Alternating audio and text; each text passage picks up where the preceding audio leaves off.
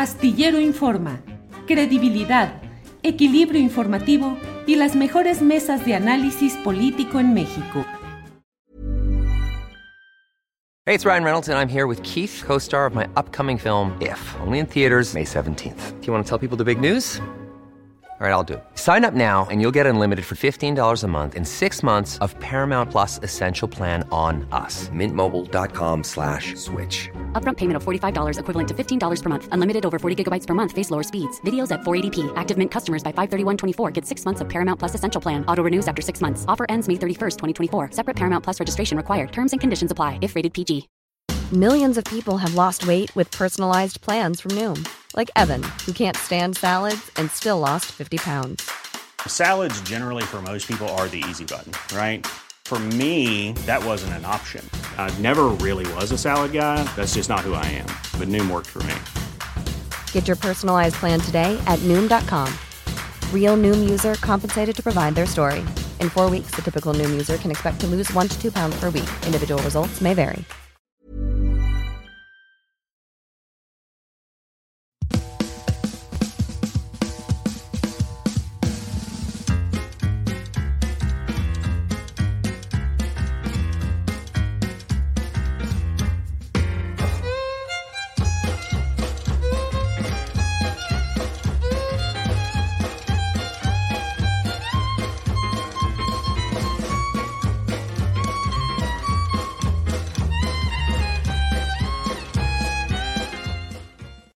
La una de la tarde, la una de la tarde en punto y ya estamos aquí en Astillero Informa. Gracias por acompañarnos en este viernes 15 de septiembre, fecha patria, Día del Grito, conmemoración de la independencia nacional. Y ya estamos aquí como siempre con información, análisis y debate, lo más relevante de este día. Vamos a tener como siempre las recomendaciones de fin de semana, la mesa del más allá y nuestra parte correspondiente a lo que es eh, información, noticias, lo más relevante de este día, que hay muchas cosas interesantes. Así es que vamos a iniciar nuestro programa. Le damos las gracias a quienes nos acompañan hoy, como todos los días, ya hoy es viernesito y es eh, puente y es semana, es eh, días patrios, así es que vamos a celebrar con moderación y vamos a recordar lo que implica nuestra gesta patria. Bueno, vamos a empezar rápidamente con la información de este día y para ello está mi compañera Alex Fernanda. Alex, buenas tardes. Hola Julio, ¿cómo estás? Feliz viernes patrio. Igualmente, Alex, aquí puestos, iniciando con todo entusiasmo este viernes 15 de septiembre. ¿Qué nos tienes hoy, Alex? Mira, Julio, hoy quiero comenzar contándote que ayer la maestra Delfina Gómez Álvarez rindió protesta como gobernadora constitucional del Estado de México para el periodo 2023-2029. Su administración comenzará el primer segundo del 16 de septiembre. Ayer lo dije y hoy lo reitero, es un momento histórico. Por primera vez, una mujer va a gobernar el Estado de México un bastión priista y va a relevar a Alfredo del Mazo, el primo favorito de Enrique Peña Nieto. En el recinto La Casa del Pueblo, la gobernadora electa rindió protesta. Durante su discurso mencionó que va a promover la ratificación de mandato a la mitad de su administración y que no va a tolerar la corrupción. Vamos ya con el resumen. Y una alta responsabilidad rendir protesta ante esta soberanía como gobernadora del Estado de México. Tenga la certeza que no les voy a fallar y que el equipo que integra mi gabinete será una auténtica muestra de que podemos hacer las cosas bien. Voy a decir muy claro y muy fuerte, servidor público que no cumpla con rectitud e integridad su encomienda será removido y en su caso castigado con todo el proceso de la ley. Ya basta de tanta corrupción.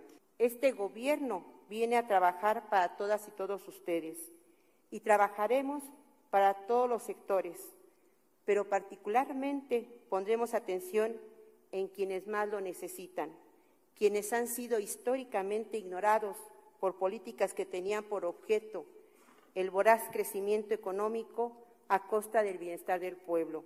Entre las iniciativas que voy a remitir está, primero, reforma a la Constitución en materia de ratificación de mandato para someter a nuestra administración a la mitad del mandato a la voluntad del pueblo. Recordemos que el pueblo pone y el pueblo puede quitar. Y como invitado especial tuvo el presidente Andrés Manuel López Obrador, el cual reiteró el apoyo al Estado de México y además recordó los dos fraudes electorales que le hicieron. Vamos con el video. Padecí de dos fraudes electorales y soy presidente porque lo decidió el pueblo de México de manera libre, pero también tengo que reconocer que el presidente Peña, a diferencia de los otros dos presidentes, no se metió. Y algo parecido sucedió aquí en el Estado de México. Por eso, por eso, este, muchos reclamos, Alfredo, ¿qué querían? Que utilizar el presupuesto público, que es dinero de todo el pueblo, para favorecer a candidatos y a partidos, eso es antidemocrático. Él actuó como demócrata y por eso mi reconocimiento. Hay que reconocer los gestos de demócratas y de gente que actúa con rectitud y que pone por delante el interés general porque el gran partido, el partido más importante, es el partido del pueblo de México. Y más tarde, la gobernadora electa compartió en X unas fotos de la toma de protesta. Vamos con el tweet, por favor. En el primero se, se puede leer, este momento representa el comienzo de un sistema más justo y democrático, en el que todos tenemos los mismos derechos. Posteriormente, agradeció al presidente Andrés Manuel López Obrador por asistir y dijo, es un honor y alta responsabilidad que asumo gracias a la voluntad de quienes buscan un gobierno guiado por el humanismo mexicano que él ha impulsado. No les voy a fallar. ¿Cómo se va a desarrollar el gobierno de la maestra Delfina Gómez? Toda la información la pueden encontrar en juliastillero.com. Y ya pasando a otro tema, pues ya hay personajes que le están abriendo las puertas a Xochil Gálvez después de que se dio a conocer la llamada Casa Roja. En un video compartido por Lili Telles se ve cómo las senadoras del PAN están reunidas y dicen que están planeando cosas importantes para México. Pero vamos a ver el video. Hoy nos juntamos en mi casa para invitar a Xochil Gálvez a darle sopa de tortilla que la hacemos deliciosa aquí en mi casa. Espero algún día poderlos invitar. Porque ha estado trabajando tanto que necesita un buen caldo casero para recuperar energías. Déjenme enseñarles. Aquí estamos todas las senadoras. Las senadoras de El PAN. ¿No saben qué cena nos espera? ¿Quién nos preparó Lili? Gracias, Gracias,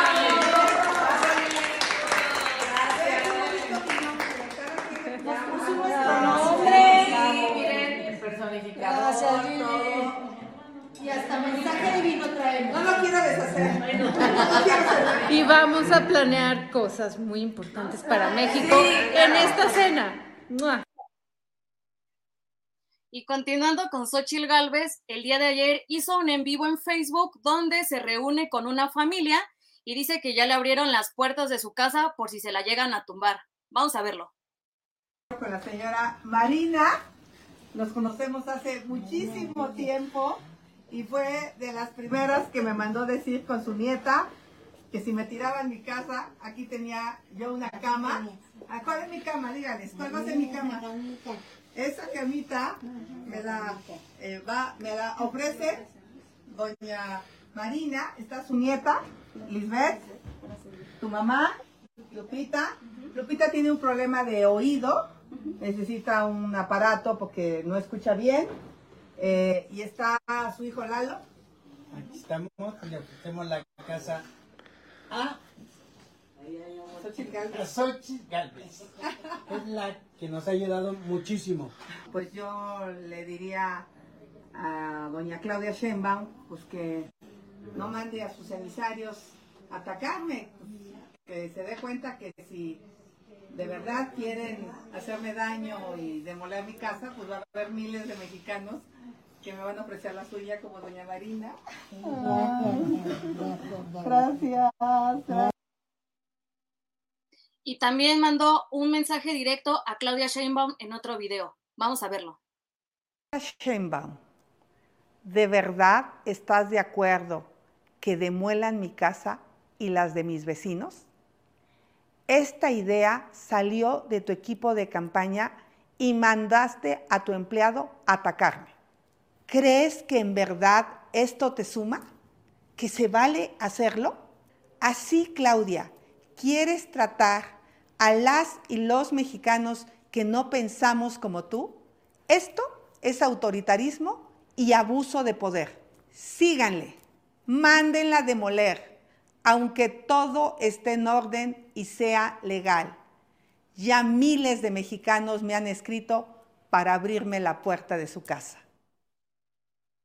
Claro que Claudia Sheinbaum ya respondió a través de X y dijo lo siguiente. Yo estoy a favor de hacer casas, no de demolerlas, como hice en la Ciudad de México. También estoy a favor de denunciar la corrupción inmobiliaria, como lo hice en la Ciudad de México. La casa que me preocupa y ocupa es la casa de todos y todas. Vamos a ver qué pasa con esta polémica que se ha desatado en torno a la vivienda de la virtual candidata del Frente Amplio por México. Y en otras noticias, hoy, viernes 15 de septiembre, ya fue inaugurado el tren interurbano México-Toluca que lleva el nombre del insurgente. La primera etapa, que incluye cuatro estaciones, abarca 19 kilómetros. Sinacantepec, Pino Suárez, Tecnológico y Lerma. El banderazo de salida lo dio el presidente Andrés Manuel López Obrador junto al gobernador saliente Alfredo del Mazo y la maestra Delfina Gómez. Y ya para despedirme, les quiero contar que autoridades cancelaron el grito de independencia en 12 municipios de cinco estados de la República debido al clima de violencia que genera la delincuencia organizada. Las cancelaciones se dieron en Chiapas, Guerrero, Oaxaca, Hidalgo y Michoacán. Y hoy el del Zócalo, el presidente, ha convocado a los ciudadanos para acompañarlo en el grito de independencia y escuchar a Grupo Frontera, así como los semilleros creativos. Julio, regresamos contigo. Muy bien, gracias Alex Fernanda. Regresamos con toda esta información y con todo lo que implica lo que acabas de comentar y de exponer en esta, en esta sección. Gracias Alex Fernanda. Gracias Julio y recuerden que toda la información está en juliastillero.com. Gracias. Bien, bueno, pues vamos enseguida. Tenemos una entrevista que vamos a compartir con ustedes. Adelante, por favor.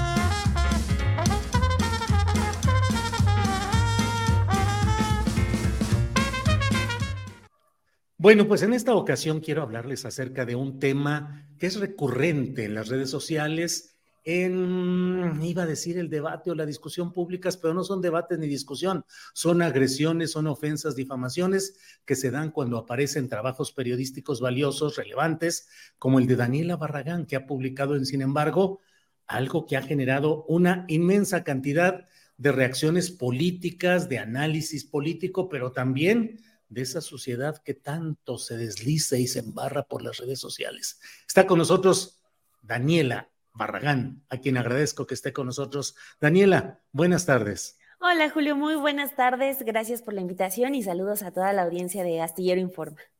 Daniela, pues hoy no es miércoles, que es el día en el que usualmente estamos platicando en la mesa de análisis periodístico, pero es que sí me ha llamado la atención la serie de eh, arrebatos de insidias, de difamaciones, de ofensas que provienen de un trabajo como el tuyo. ¿Cómo te ha ido en este asomo a los pantanos internéticos, Daniela? Pues eh, diría que bien, de entrada, eh, lo que sí es que ya como que es costumbre entrar a Twitter y encontrarse y toparse con el lodazal que, han generado muchísimas personas escudadas bajo el anonimato, ¿no? Lo que también les da mucho poder para mentir y para ser muy, muy groseros. Eh, no es la primera vez que tenemos por ejemplo, un reportaje que genera como cierta molestia en ciertas personas. Lo que sí es que eh, tras la publicación de esta información, en sin embargo, eh, sobre las propiedades de Xochil Gálvez, que tiene muchas diferencias con lo dado a conocer con, eh, por las autoridades, por exfuncionarios, pues lo que tuvimos fue también como este ataque al mensajero, en lugar de mantenernos en el carril de los datos, que es lo que hay en el reportaje de, de sin embargo, no hay un asunto de conflicto de interés, no hay un asunto de solicitamos demoler las casas, no, o sea, nosotros como periodistas nos enfocamos en la información y presentamos simplemente lo que podemos sustentar con documentos, pero parece que eso importa poco cuando el objetivo pues es responder con odio y responder eh, pues con una intención para atacar vimos, eh, todo iba normal, digamos, las molestias normales que se pueden generar tras la publicación de un texto, hasta que ya el día de ayer jueves eh, sale una cuenta que está que tiene también como costumbre agarrar retazos de la Plataforma Nacional de Transparencia para decir, ah, tú eres pagada por el gobierno y recibes pagos de nuestro dinero. Esta cuenta que ha atacado a periodistas, eh, que ataca también a académicos, a activistas, pues eh, publica una eh, captura de pantalla, un retazo, más bien para decirlo tal cual es, de una Daniela Barragán que recibe un pago de 17 mil pesos del, del gobierno. Este, pues obviamente era un asunto muy fácil de, de, echar abajo, primero porque pues mis datos son públicos, ¿no? O sea, no es que tenga yo décadas en el periodismo, pero pues lo que he hecho puede rastrearse. Empiezo yo en Milenio haciendo eh, prácticas profesionales, después me voy a CIMAC Noticias y después entra Sin embargo. O sea, no hay como eh, más para dónde rascarle. Nunca he ofrecido ningún eh, servicio de ningún tipo, ni siquiera por honorarios, a ningún tipo de gobierno, ni estatal, ni municipal, ni federal. Y entonces, pues empieza a crecer esta, esta publicación falsa de esta cuenta que se llama La Dimitrova, que tiene en su nombre Linda Sofía. Y, este, dice, y ya pues de repente tenía una ola de cuentas de Twitter diciéndome chayotera, que me pagaba López Obrador y todo, pero pues también sorpresivamente es la misma gente la que eh, empieza a documentar que esa captura de pantalla que sube esta cuenta, que no sabemos si es mujer, hombre, troll, bot, no sabemos qué sea, porque no eh, es muy complicado rastrearla, sube eh, pues alguien que se llama igual que yo, y que es chofer, que fue chofer en 2021 en el Consejo de la Judicatura Federal. Entonces, este, ya total, dejó el tuit por más que se le demostró que eran mentiras, como en muchas ocasiones lo ha hecho, este, hasta que ya por la madrugada dice que baja el tuit por respeto a su audiencia, pero eh, pues lo que sí es que es notorio que esta, esta cuenta actúa subiendo información, aunque sea la más falsa, y te avienta una horda de odiadores que, o sea, no te deja de cuestionar y de ofender, ya hasta pasadas casi 24 horas ya tomó conciencia y baja el tweet, pero también ya te deja pues cierto tipo de ataques que pues claro que terminan, puedes dejarlos eh, pasar, pero claro que repercuten, ¿no? O sea, es información que se queda ahí, que atenta contra, contra tu nombre y pues sabemos que para un periodista su nombre es lo más importante, es lo que más se debe cuidar, pero pues es una cuenta de muchas que se activaron después de este, de este reportaje, Julio. Sí, Daniela, pues lo hemos vivido y lo hemos conocido, esta misma cuenta de la falsa Sofía, yo le he dicho porque no hay un apego a la sabiduría ni al conocimiento, sino a la mentira y a la difamación. Eh, también, por ejemplo, encabezó o participó en una campaña en la cual me atribuían a mí múltiples propiedades relacionadas con el nombre astillero, desde una casa fílmica, eh, centros comerciales, salones de fiestas, taquerías, de todo. Entonces, bueno, pues creo que es muy importante, Daniela, el salir al frente de este tipo de ataques como lo estás haciendo y además con un trabajo absolutamente bien sustentado que ha generado reacciones políticas diversas porque finalmente toca fibras importantes de un personaje público que aspira a presidir la República como es Xochitl Gálvez, pero en una eh, circunstancia muy especial porque ya has publicado tú incluso, pues, eh, eh, la relación de la casa que apostó, de esta nueva casa, una serie de enredos. ¿Qué más has ido encontrando, Daniela, publicable, no publicado o en primicia que nos des aquí?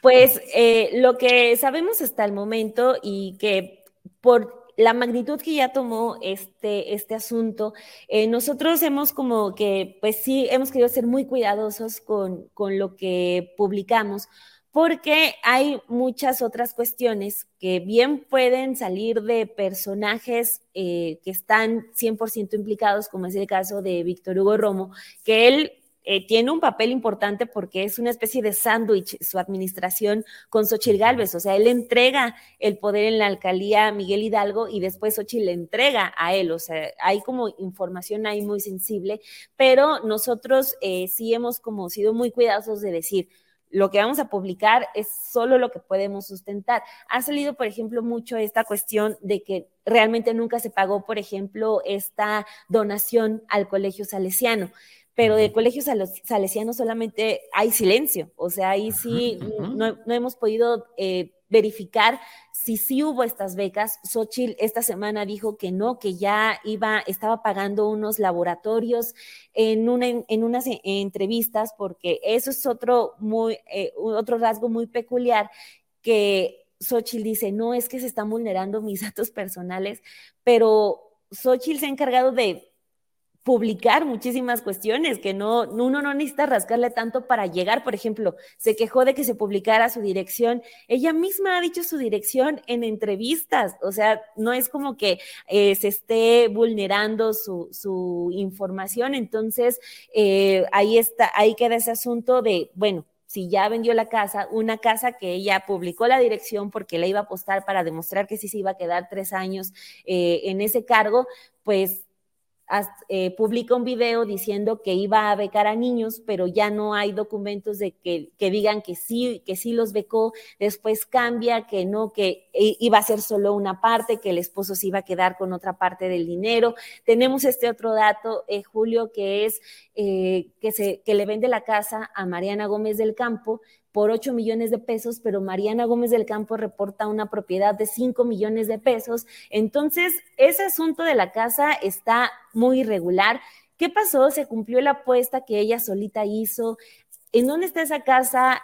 ¿A quién le pertenece? Porque cuando ella compra su casa en 2021, la casa llamada la Casa Roja, Sigue diciendo que su dirección es la casa que ya la había vendido a Mariana Gómez del Campo. O sea, hay una serie de anomalías. No quiero decirle eh, ilegalidad, pero sí hay muchas anomalías en, una, en esta historia de una mujer que dice ser 100% transparente. ¿Qué pasó realmente con esa casa de Monte Camerún, la que iba a ir para los salesianos? Sí la tiene Gómez del Campo, costó 5 u 8 millones.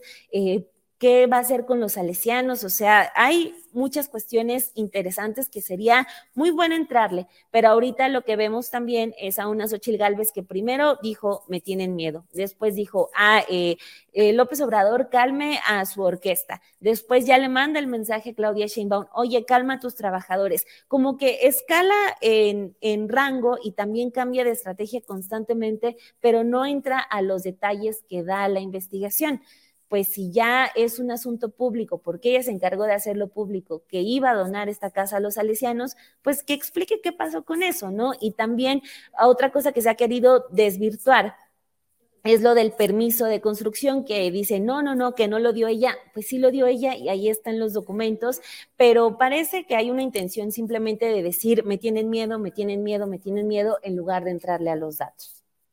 Daniela, ¿y ella como fuente, como objeto principal de esta investigación, ha buscado entrar en contacto contigo, con sin embargo, ha ofrecido su versión, algún, alguna reacción de ella? Ninguna, Julio. No, o sea, de hecho, hay como también una especie de intención por no mencionar la investigación y sin embargo, que es también parte de lo que desata eh, eh, de polémica estos últimos días. Ella no, no nos ha buscado, no nos ha mandado una carta, a pesar de que al ser ella el personaje principal del reportaje tendría un derecho de réplica garantizado, eh, porque pues, nosotros estamos obligados a dar derecho de réplica en el mismo espacio en el que se publica un texto. ¿no? Entonces, ella tiene ese derecho de solicitarnos réplica nosotros seguimos a la espera. Cuando quiera hacerlo, pues aquí va a tener garantizado eh, ese derecho. Pero también es como decir, están mandando a los trabajadores del presidente, por ejemplo, lo que ocurre en tercer grado, que son eh, Leo Zuckerman, Sarmiento, Riva Palacio, diciendo cómo vas a hacer caso a rumores. O sea, hay como un menosprecio también a la fuente que sería de hecho tomar el camino más correcto, porque lo que tenemos en, sin embargo, son los datos que están sustentados. Ha salido después del reportaje que la empresa que construye la Casa Roja también contrató a las empresas de Xochitl Galvez. Eso nosotros no lo tenemos documentado, entonces ni siquiera lo, lo pusimos en el reportaje, pero están centrándose en el rollo político optar por enfrentarse a los datos y a los documentos sería más sencillo, pero sí puedo decir que hay una especie, lo que te decía, de menosprecio, ¿no? Y eso que eh, quedó demostrado en este programa de Televisa, donde este señor Leo Zuckerman dice, ¿cómo le vas a hacer caso a esos rumores? ¡Qué horror! ¿Cómo esa fuente? ¡Qué horror! o sea, ajá, sí, cuando honestamente también me parece muy curioso que los representantes de una televisora que está en permanente crisis desde hace décadas se refieran a un, a un, este, a un trabajo periodístico con esos calificativos de que qué horror, rumores, e, e, etcétera. Pero bueno, ya también es, es otro asunto de que ellos no terminan de entender por qué eh, no logran conectar otra vez con la gente, por qué no logran salir de sus crisis que no son solo de credibilidad, sino también económicas, pero ahí están también ya apostando por proteger a Xochitl y este reportaje también evidenció ese otro punto. Daniela, cuando después de que se hizo el famoso reportaje de la Casa Blanca en el espacio de Carmen Aristegui, eh, alguno de los autores dijo que había leído en una revista del corazón una algo relacionado con Angélica Rivera, conocida como la Gaviota, esposa del entonces ocupante de Los Pinos, Enrique Peña Nieto, y que ahí fue cuando le cayó el 20 y empezó a partir de ahí. Ya sé que como periodista tienes, tenemos la obligación de guardar nuestras fuentes, y pero ¿hubo algún momento en el que encontraste un hilo a partir del cual jalaste? Sí, claro. Eh, nosotros empezamos con la publicación de eh, las declaraciones patrimoniales de Xochil Gálvez. Estábamos, de hecho, tengo en sin embargo varios perfiles publicados sobre los aspirantes presidenciales, tanto de Morena, los que había entonces, como también eh, de PRI, PAN y PRD, pues saber quiénes son los políticos a partir de su declaración patrimonial. Lo de Sochi, claro que brinca, sobre todo después de que el presidente López Obrador eh, publica lo de las empresas.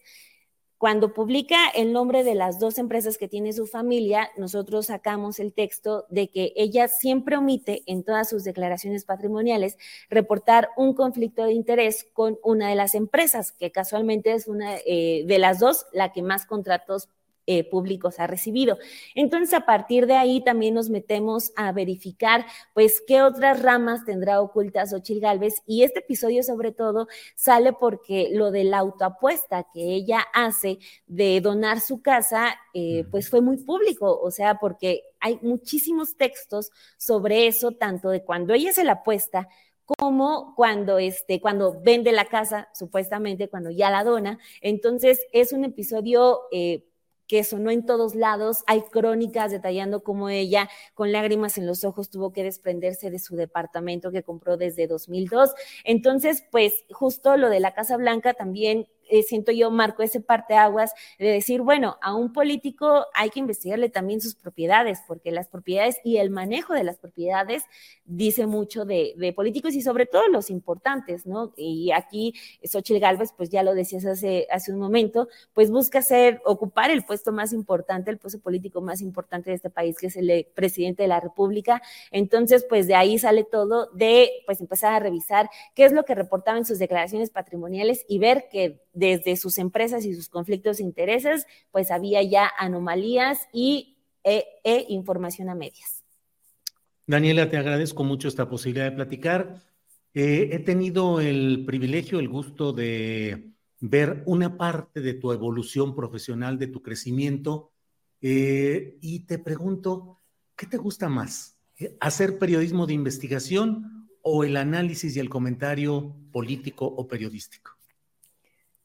No, eh, lo primero, Julio, la verdad, para ser muy honesta, sí, este, sí, o sea, esto de, de por ejemplo, la conducción, eh, el estar ya como en mesas de opinión, que tú me has dado la oportunidad de, de hacerlo, ha sido como un nuevo reto, eh, pero, y me sacó de mi zona de confort, pero pues sí me veo quizás en el futuro más sentada, investigando. Me gusta, soy una nerd de los datos, eso sí lo, lo puedo decir, y me gusta mucho.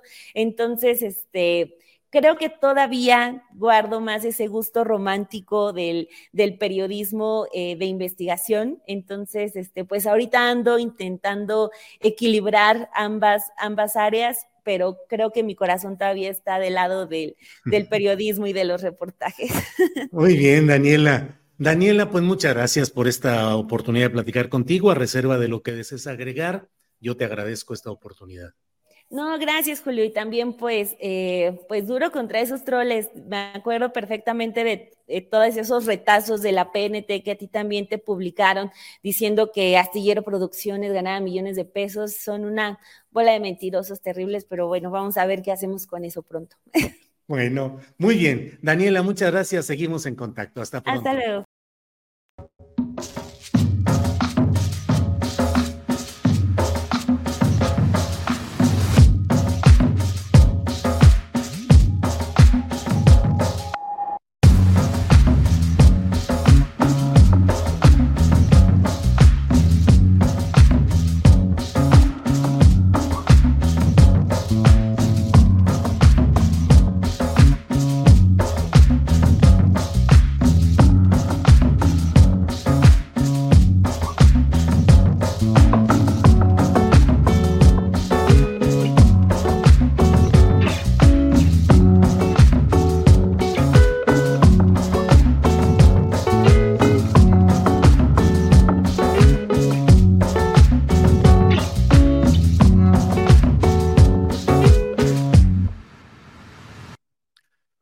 Aspectos, eh, digamos, novedosos o diríamos eh, en algunos casos tal vez hasta obligados por la realidad política y social que se está viviendo en nuestro país, es la inclusión de voces que tienen un sentido crítico al estatus, a los medios convencionales, a los medios televisivos, eh, una entrada a voces que son distintas, que van en contra de la línea o de los intereses de los que auspician ese tipo de programas. Hablo particularmente de la televisión eh, abierta a nivel nacional, Televisa en especial, y también en algunas estaciones como de radio, como Radio Fórmula, que le ha dado espacio a Epigmenio Ibarra. Una de estas voces que ha ido creciendo y que tiene cada vez más importancia y relevancia en el debate público es Renata Turrent, académica, escritora, mm, conductora ahora de un espacio eh, periodístico. Eh, Renata, te saludo con gusto. Buenas tardes. Hola, querido Julio. Buenas tardes. Un gusto estar en tu programa contigo y tu auditorio. Gracias, Renata. Renata, debo decir, para que no haya ningún tipo de malos entendidos, que yo mismo he participado en muchos programas en Televisa. Estuve alguna vez en un programa durante dos años conducido por Víctor Trujillo en Televisa y he estado en diferentes espacios. Yo siempre digo, a donde me inviten yo voy, si puedo hablar con entera libertad, decir lo que pienso y defender mis puntos de vista. Ahora estamos viendo una apertura en la cual tú misma estás participando, Violeta Vázquez Rojas, platicaba de Pigmenio Ibarra en Radio Fórmula, y se viene el debate de siempre. ¿Vale la pena, es conveniente participar, aunque se esté en desventaja, en minoría, frente a los otros cuyos intereses son conocidos o es alguno, incluso se vino la discusión, o se acaba validando esos espacios. ¿Qué opinas, Renata? Bueno, e-, es, eh, me parece un tema fascinante. Yo soy de la idea eh, de la tuya. Este, yo sí, eh, también mientras me dejen decir lo que quiera, que ha sido el caso, también participo en Radio Fórmula y también puedo ir a decir eh, la opinión que yo tengo, lo mismo que pasa que, sucede en Televisa con Leo Zuckerman, eh, en lugar en el cual, eh, con toda honestidad, yo digo, jamás me han dado ni línea ni nada, nos dan el tema y sobre ese tema se discute.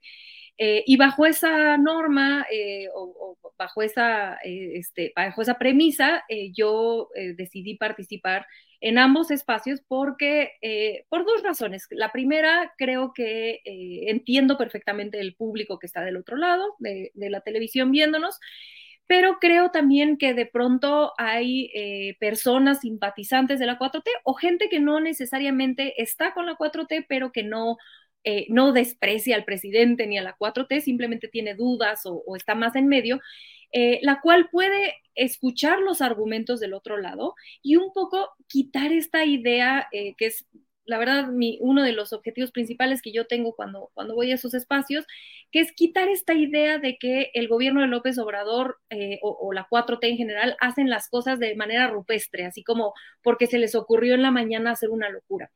Eh, yo creo que esa imagen del presidente López Obrador ha sido matraqueada durante, me atrevo a decir, décadas, incluso cuando era jefe de gobierno, y, eh, eh, y poder ir a demostrar con datos y argumentos que no es así, que puede que no estén de acuerdo con la ideología, con el rumbo del país, con los programas sociales, etcétera, pero que existe una razón eh, eh, por la cual el gobierno eh, de México ha tomado ciertas decisiones que vale la pena por lo menos entenderla y discutirla y ya a partir de ahí que cada quien tome su decisión. Entonces creo que esa aportación de argumentos a la gente que no está convencida, digamos, del odio en contra de la 4T es, es beneficiosa. Y el segundo punto que a mí me parece importante es que cuando hay mesas donde nosotros participamos, eh, muchas veces se, se, dicen cuestiones que no necesariamente son eh, certeras.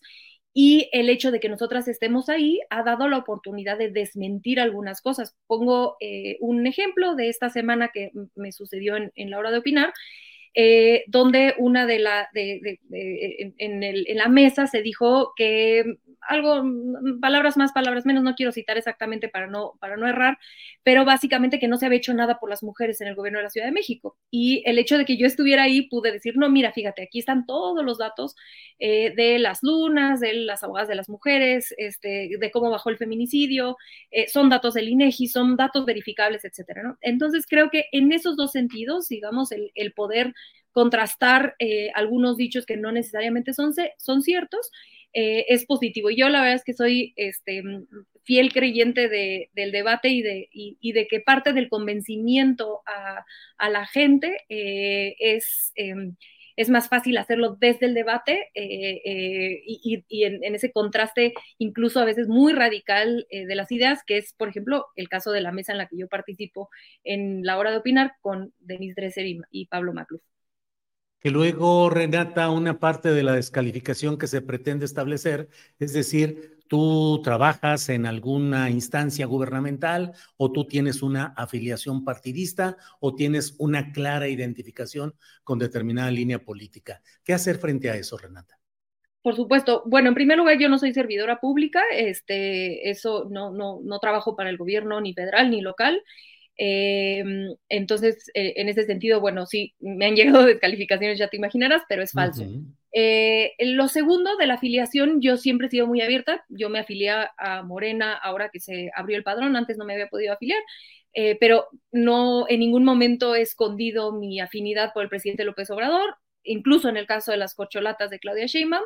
y sobre esa línea de honestidad, que es lo que lo que yo creo que los comunicadores, eh, lo mínimo que los comunicadores le debemos a, eh, a, la audiencia es decir, bueno, yo estoy haciendo análisis político desde este lugar. Entonces, eh, la verdad es que esa crítica sobre, bueno, es que ella es, este, está, es militante de Morena, bueno, no sé si el resto de los compañeros que están, o el resto de las personas que están en la mesa estén afiliados al PAN o a otros partidos, pero pues han sido defensores de, em, del, proyecto eh, que, se, que, se, antepone al de López Obrador abiertamente y, creo que es positivo, digo, así funciona la democracia, está perfecto. Pero sí me parece que existe un doble rasero muy eh, marcado en cuanto a lo que se le permite eh, decir a los analistas de oposición sin descalificarlos, diciendo es que ustedes son militantes de la derecha, del PAN, de lo que sea, a la forma en la que se nos trata de descalificar a quienes eh, abiertamente hemos defendido el proyecto de la cuarta transformación porque es lo, eh, lo, que creemos que es mejor para el partido. Entonces yo en la vida voy a negar eso, por supuesto, creo, insisto, que es lo mínimo que un opinador, eh, opinadora como yo, le debemos a la audiencia, decir honestamente dónde uno está parado y que desde ahí la audiencia nos lea. Sí, Renata, y en ¿Qué ha sido de ese periodismo convencional, los grandes medios, sobre todo televisivos, los grandes conductores tradicionales, columnistas? ¿Han necesitado credencial de partido político o no la necesitan porque en el fondo sus servicios se han puesto a la orden de esos intereses del pasado político reciente? Uy, excelente noticia. Creo que eh, el hecho de que no se tengan que eh, o, que no lo digan abiertamente eh, tiene un poco que ver con esta mm, cercanía entre eh, los medios de comunicación masivos, los grandes medios de comunicación y el poder económico, ¿no? Eh, esa, esa, cercanía, pues, bueno, el poder económico es dueño de esos medios de, esos medios de comunicación y en ese sentido, pues la batalla política relevante es quién, qué partido político qué, o qué pues sí, que, que, que, frente, en este caso el frente, eh, defiende esos intereses eh, económicos. Entonces, si bien no necesariamente se tienen que salir a decir somos voceros del PAN o eh, estamos afiliados al PAN, pues es, son per, personas que toda la vida han defendido esta, a, esta corriente, ¿no? Ya sea PAN, quizá con algunos matices con el PRI, que sí tienen menos defensores en los medios masivos, pero eh, creo que es, dado que eh, el, el, ecosistema de los medios de comunicación masivos es dominado por la defensa a este poder económico, es un poco más sencillo esconderse en una creo yo, en, una, en un análisis como si fuera apartidista. No todos, creo que hay gente que, eh, me parece que Pablo Magluf, por ejemplo, es muy abierto en su, en, en, uh -huh. en su postura, ¿no? Este, pero sí es un poco más sencillo parecer eh, eh, como más independiente, aunque en realidad creo que este, todos ahí estamos defendiendo un, una postura que son distintas y son contrapuestas, e insisto, esa, ese contraste ahí en vivo, en directo, eh, creo que es fructífero para, para, que la gente pueda verlo, sobre todo en épocas preelectorales o electorales, uh -huh. eh, este año que se viene muy intenso, eh, donde la gente va a tener que decidir, este, pues básicamente, digo, será interesante ver qué pasa con MC, pero básicamente entre dos, entre dos posiciones políticas. Renata, em, digamos que el 100% del público, de la audiencia, está sujeta a lo que influya en su percepción de la realidad el manejo que hagan los medios de comunicación. La pregunta concreta es, a lo largo de estos cinco años de, de, gobierno de esta eh, vertiente de izquierda llegada al poder presidencial, ¿se ha podido sustraer una parte notable de la credibilidad y la fuerza de esos medios tradicionales o la gente en lo muy general, no hablo de los sectores muy politizados, sino en general sigue estando dependiente de lo que manejan y dicen esos medios convencionales tradicionales.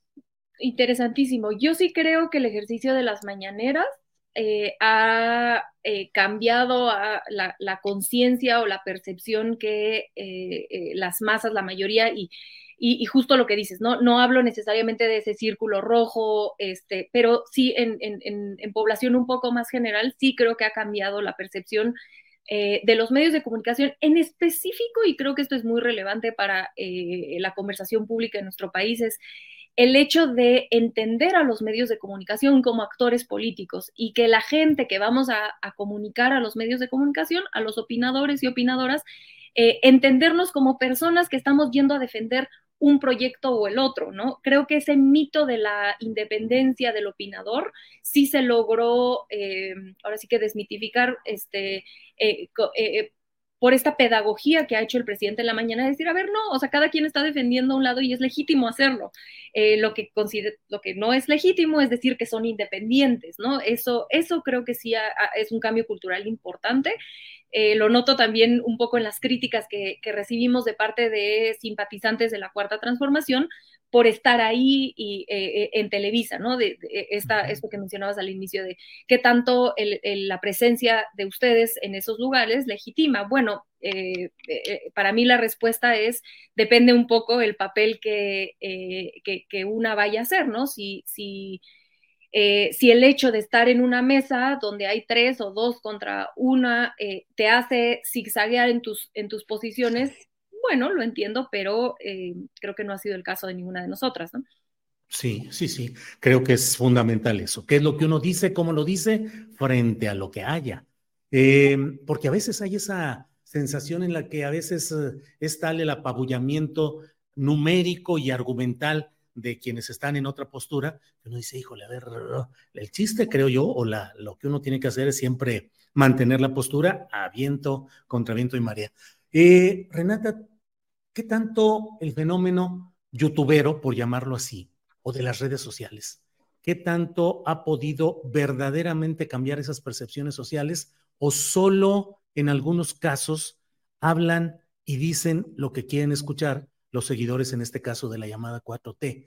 Es decir, los youtuberos realmente están expandiendo el espacio de eh, información y análisis o se están quedando en sus audiencias clientelares.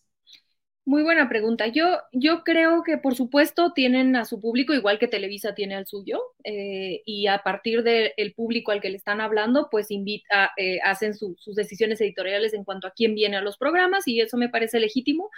Eh, pero yo he de confesar que en todos los medios de, comunicación en los que he estado, ya sea este, digitales o, ahora en, en televisión, esta parte del respeto a, la libertad de expresión de lo que uno quiere ir a decir eh, se mantiene en ambas plataformas. Creo que los youtuberos, por supuesto que también tienen su decisión editorial, por supuesto que también están apelando a cierto público, eh, en el cual se puede argumentar que se están haciendo estas cámaras de eco en los dos lados.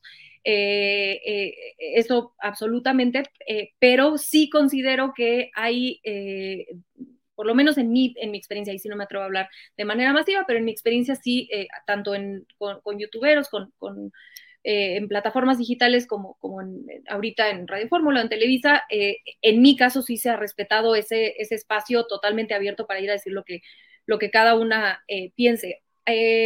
Ahora, creo que la, la, revolución en cuanto a, los espacios de opinión que representa la apertura en YouTube y en redes sociales para que haya más, eh, más espacios de, opinión y no solamente lo que, eh, lo que otorga la televisión, es justo que existen ahora programas de, opinión en los cuales se, se, se, escucha más de manera mayoritaria, este, incluso en algunos de, de, manera única, eh, a personas, en este caso de la cuarta transformación. También existen eh, eh, programas de YouTube este, muy famosos, por supuesto, de derecha, ¿no?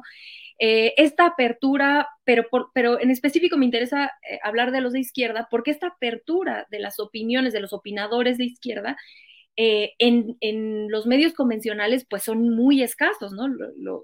Toda esta, nuestra charla de este momento habla justamente de que siempre son tres contra uno, dos contra uno, eh, en esos espacios que son adversos eh, eh, para quienes vamos a argumentar desde la izquierda.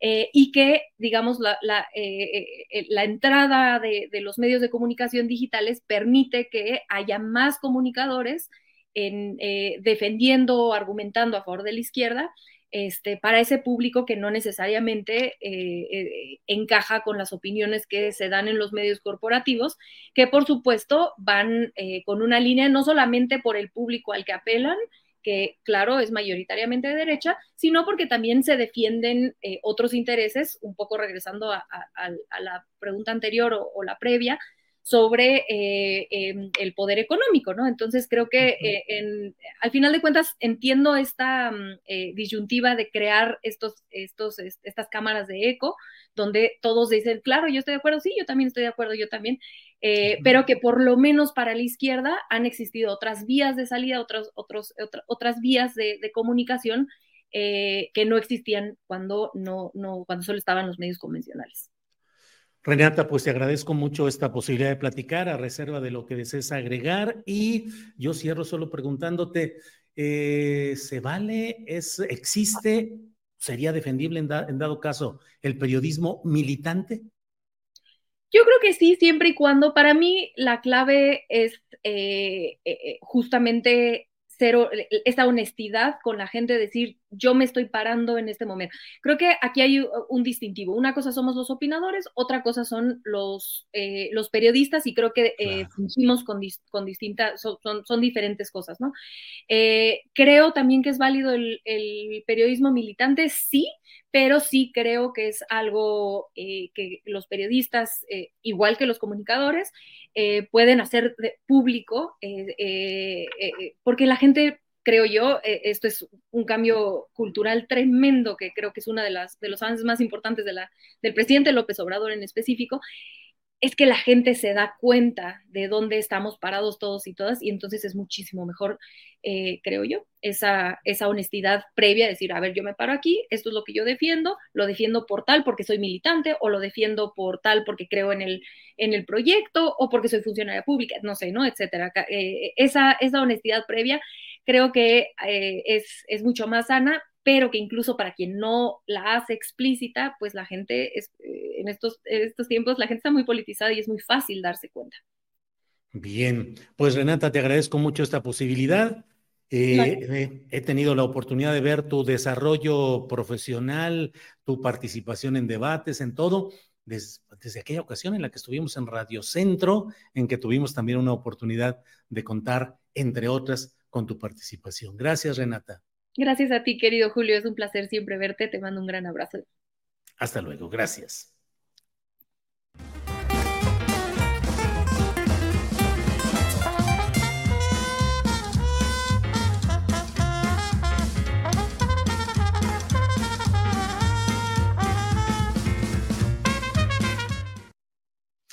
Bueno, pues ya estamos de regreso luego de estas dos eh, entrevistas, me parece a mí importantes, oportunas, interesantes. Una de ellas con Daniela Barragán, referente a lo que sucede en este caso de la Casa de las Casas eh, de Xochitl Galvez, la reacción política, eh, el pantano de Internet, donde una serie de una fauna verdaderamente atroz muchos eh, amparados en el mero anonimato, de manera mezquina, atacan, ofenden, em, difaman. Y bueno, y por otra parte, hemos tenido esta oportunidad de hablar con Renata Turrent, que es una de las voces en el debate público desde una postura clara de izquierda a favor de la 4T y en ese terreno es en el cual defiende sus ideas. Bueno, déjeme, em, hay de todo aquí, miren. Eh, Celia M. Alarcón dice, Julio se ve cómo disfruta estas conversaciones con gente inteligente y congruente como es Daniela y Renata. Eso nos dice Celia M. Alarcón. Alfonso Teja Cunningham dice, el chiste contra viento y marea de mantener la postura. Vaya bloque que nos has regalado este viernes, maestro Julio, dos muy jóvenes periodistas con capacidad y lucidez eh, sobresalientes. Eh, um, Key o dice menos canales como Letrinos. Gilbert o Gilbert López nos envía un apoyo económico que mucho agradecemos. Eh, bueno, pues muchas gracias a todos. Em, dice Marilena Guadarrama, estamos viendo las nuevas conciencias, los jóvenes con pensamientos de equidad, igualdad, solidaridad. Y mire, pone ahí una combi, una combi igual que una del tío Eduardo Fernández, tío de Ángeles, mi esposa, en Guadalajara, que tenía una combi muy parecida. Siempre recordamos esas combis tan, tan chidas, tan fregonas, la mera verdad. Renata, excelente postura, sin engancharse con las víboras. Felicitaciones, dice Valentín Reyes. Eh, José Antonio Pérez Robles dice bien por Daniela, necesitamos investigadoras, investigadores, periodistas, porque las mentiras están al día. Bueno, bueno, déjeme ir, pues, eh, quiero hacerle un comentario antes de que entremos ya en unos minutos más a nuestra mesa del más allá. A veces me pregunto, ¿quién está definiendo las respuestas? Eh, ¿Quién está en la estrategia mediática y política de Claudia Sheinbaum? Eh, me parece a mí que hoy un tuit, este que vamos a poner enseguida, déjeme comentarle, eh, la doctora Claudia Sheinbaum hoy a las nueve de la mañana con tres minutos dijo, yo estoy a favor de hacer casas, no de demolerlas, como hice en la Ciudad de México. También estoy a favor de denunciar la corrupción inmobiliaria, como hice en la Ciudad de México. La casa que me preocupa y ocupa es la casa de todos y todas. Yo puse luego un tuit en el cual digo algo así como que, eh, ¿qué hace que quien va como puntera en las encuestas, quien lleva la delantera, voltee y se ponga a discutir con quien va en un segundo lugar muy distante? Que me parece que eso, eh, ya lo digo fuera del tuit, eso me parece que termina convalidando la estrategia de Xochitl Gálvez que quiere convertir el tema de la casa de las casas, porque no solo es una, sino que hay irregularidades y un manejo entre chascarrillos y ligereza declarativa, pues manejos muy peculiares, tanto en la casa que dijo que iba a eh, donar a los uh, salesianos en cumplimiento de una encuesta que, bueno, cuánta ludopatía. Yo creo que nos conviene un día de estos tener una entrevista con el doctor Lamoglia para que nos hable de la ludopatía y qué implica la vocación por apostar, porque no cree usted que solo eso es lo que apostó. Pero bueno, déjeme centrarme pues en lo que le estoy comentando, en el hecho de que me parece que Xochitl Gálvez llegaba, llevaba varios, varios, varios días, semanas, que nomás no levantaba después eh, de su instalación como candidata triunfadora, entre comillas, en el proceso interno del Frente Amplio por México, luego de que fueron tumbando uno a uno a todos sus contendientes hasta llegar a la declinación de Beatriz Paredes Rangel o de la salida de escena de Beatriz Paredes Rangel. Pero, pues nomás no levantaba y estaba, aquí lo hemos comentado más de una vez, estaba provocando, provocando al presidente López Obrador, a Claudia Chema, provocando, tratando de que alguien se enganchara con ella para tratar de subirse nuevamente al escenario.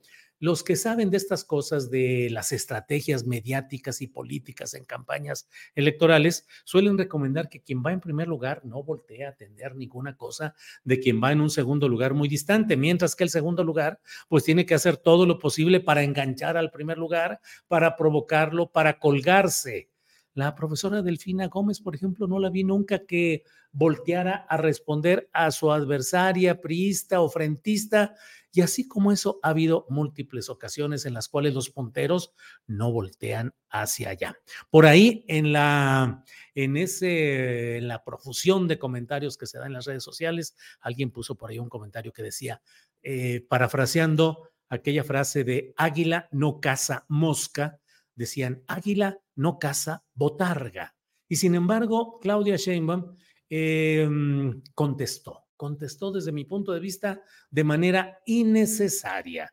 Segundos planos requieren segundos planos. Quien está en segundo plano, Xochitl Gálvez, merecería la respuesta, digo, del vocero, coordinador de vocerías Gerardo Fernández Doroña, de alguien como la propia eh, Tatiana Cloutier, que ayer ya tuvo un acercamiento abierto y explícito con la doctora Sheinbaum, eh, Mario Delgado, en fin, otro nivel. ¿Por qué la, la, delantera, la puntera, la que va, la que lleva toda la ventaja, debe voltear a pelear y además a convalidar y a generar respuestas como esta? Mire, aquí está la respuesta que le dio hoy mismo Xochitl Galvez a Claudia Sheinbaum.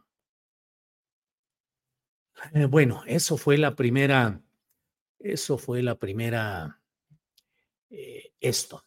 Lo demoledor es la corrupción y la negligencia criminal. Es lo que responde de inmediato. Lo demoledor es la corrupción y la negligencia criminal y pone en la etiqueta 19 de septiembre.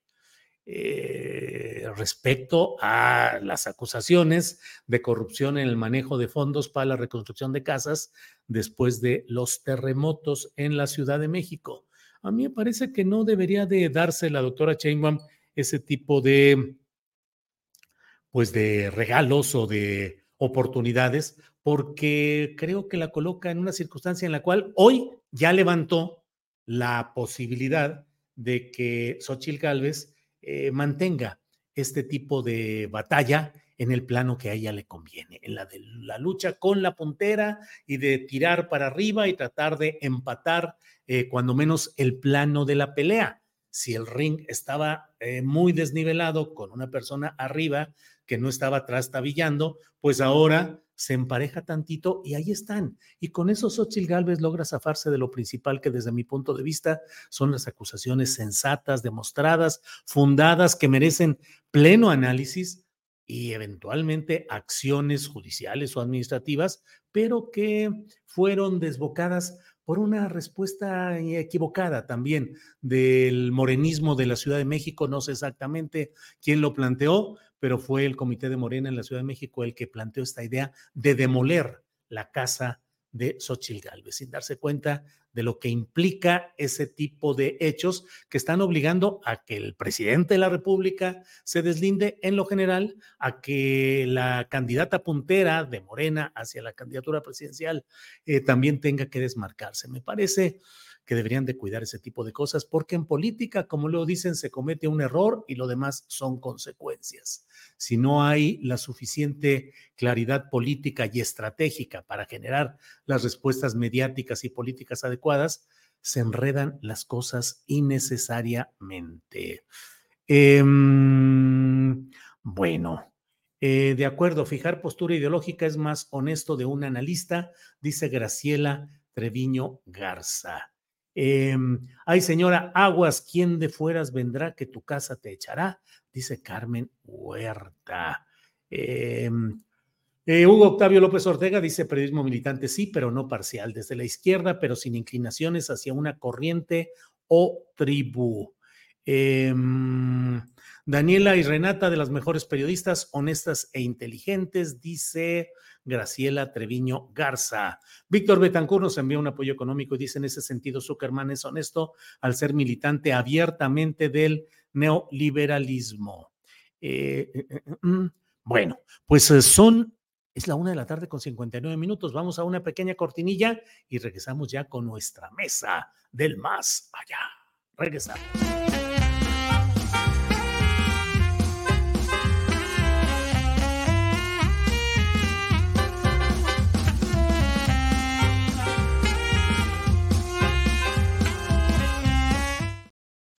Bueno, bueno, pues ya estamos. Amorcito corazón, ¿qué estás chiflando, Ana Francis? ¿Cómo estás, Ana Francis Moore? Buenas tardes. Ay, bien a gusto porque me levanté tarde, Julio. Eso es bueno, el sueño es necesario. Hay un gran libro que se llama ¿Por qué dormimos? Es todo lo que tenemos que hacer de uno de los grandes secretos de la humanidad. Todavía no se sabe realmente para qué dormimos. Eh, lo más fácil es decir, pues para descansar. Sí, pero ¿cuál es el error biológico que nos hace dormirnos y en la antigüedad estar expuestos, ser vulnerables a que otras especies nos pudieran comer, nos pudieran agredir cuando estamos dormidos? ¿Por qué tenemos esa especie, ese letargo, esa especie de estado de coma diario? Y bueno, pues ahí. Para soñar, sí, pero ¿qué implica el sueño como tal? No solo los sueños, los sueños, sino el sueño. Ese libro se llama ¿Por qué dormimos? Eh, Matthew Walker es el autor, un gran profesor de Harvard eh, y de otras universidades, especialista en por qué dormimos. Es que, ¿qué sueñas cuando sueñas, Ana Francis? Cállate que antier soñé que estábamos en un edificio muy alto, en el piso 800 NASA, y estaba yo con, en, el Congreso, somos siete diputadas que conformamos el Aquelarre de Donceles. Somos amiguitas feministas y que vamos para todos lados juntas y que, y que, ajá, hacemos frente. Hay que hacer frente. Y entonces soñé que estaba con tres de ellas, con Xochitl, con Nancy y con Valeria, y que te empezaba a temblar y la verdad es que la última vez que tembló, que me agarró en un cuarto piso, yo pedí a Dios, me puse de rodillas y grité, o sea, mal, me puse mal. Pero en este, en mi sueño yo estaba cool y entonces veíamos en la ventana que se caía un edificio más o menos lejos y yo pensaba que en este edificio donde estábamos no se iba a caer y entonces les decía, ahorita bajamos, nomás que deje de temblar. Dejó de temblar y ya nos bajamos los no sé cuántos pisos, y nos encontrábamos con Marcela, que es otra de la que la re, y nos abrazábamos mucho. That's it. O sea, porque es septiembre y, una es chilanga, ¿no? Claro, una es chilanga, híjole. Bueno, déjame pasar con Horacio Franco. Horacio, estábamos aquí con la cuestión de los sueños. ¿Tú sueñas? ¿Qué sueñas, Horacio Franco? Yo sueño cualquier cosa, circunstancia y lo que ustedes quieran, pero pero este, ayer sí, sí, soñé, porque además vi un video de, de, Iván Martínez, que es un eh, bloguero español, a quien mucho sigo, con este, y siempre he soñado con la cuestión de los ovnis y los extraterrestres desde niño, ¿eh? Me ha dado entre curiosidad y terror siempre, pero anoche sí, sí me quedé muy ciclado con, precisamente con lo del Congreso, con Jaime Maussan, y con una desmentida, pero enorme, que le están dando sobre todo blogueros españoles, a, Jaime Maussan al Congreso, que quedó realmente bastante mal por, por lo de, este, pues por la presentación que hicieron de estos restos de las momias de Nazca, que, que dijeron que, bueno, es todo un fraude, ¿no? que no han comprobado científicamente nada. Entonces eso me quedé, me quedé pensando mucho en eso y soñé con eso precisamente anoche, ¿no? Y hoy seguí viendo precisamente esta cuestión de cómo van las, las, cómo, cómo van las, de las investigaciones, o bien las desmentido sobre esto, ¿no? Que es, es que sí se enteraron, ¿no? Que vino al Congreso, Jaime Maussan, trajo a este hombre Ryan Graves, que fue el, el ¿cómo se llama? El militar, el ex militar que, que pues prácticamente ante el Congreso y bajo juramento del Congreso estadounidense, eh, afirmó que había visto, que, que él había sido testigo de avistamientos de ovnis, etcétera, etcétera. Y esto ya estaba tomado, siendo tomado muy en serio, hasta que hace tres días Jaime Maussan presenta esto, o sea, lo presenta a él, a Avi Loeb, un video de Avi Loeb, el gran científico israelí que está haciendo muchísimas investigaciones muy serias y sustentadas en el método científico, ¿no? Tanto, tanto como buen científico que es, ¿no? Y muy respetado sobre pues, las evidencias y las posibilidades de vida extraterrestre, etcétera, etcétera. O sea, hasta ahí vamos muy bien en esta, en esta comparecencia ante el Congreso estadounidense y viene la comparecencia ante el Congreso mexicano, ¿no? Con diputados y senadores hace tres días. Y, este, y, bueno, lo primero que, que, dice este Ryan Graves, y, y, ya, estaba, ya había yo preparado, fíjense, había yo sacado sacado esta foto del tweet que puso Ryan Graves, que bueno, fue muy tomado, tomado muy en serio en Estados Unidos, pero dice que después de la audiencia sobre ovnis en el Congreso de Estados Unidos, acepté una invitación para testificar ante el Congreso mexicano con la esperanza de mantener el impulso del interés del gobierno en experiencias piloto con UAPs, ¿no? O, ovnis, ¿no? se llaman UAPs. Desafortunadamente, la administración de ayer, o sea, la de México, ¿no? Fue un gran paso atrás en esta cuestión. Mi testimonio se centró en compartir mi experiencia de los informes de, de, los ovnis que escucho de tripulaciones aéreas comerciales y militares a través del programa de testimonios de ASA. Seguiré creando conciencia sobre los swaps como una cuestión urgente de seguridad aeroespacial, seguridad nacional y ciencia, pero estoy muy profundamente decepcionado por este truco sin fundamento. O sea, está hablando de las momias y de lo que presentaron. Terrible, terrible, porque también Javier Santaolalla, en su, en su gran programa, es un gran, gran, gran investigador este, científico español.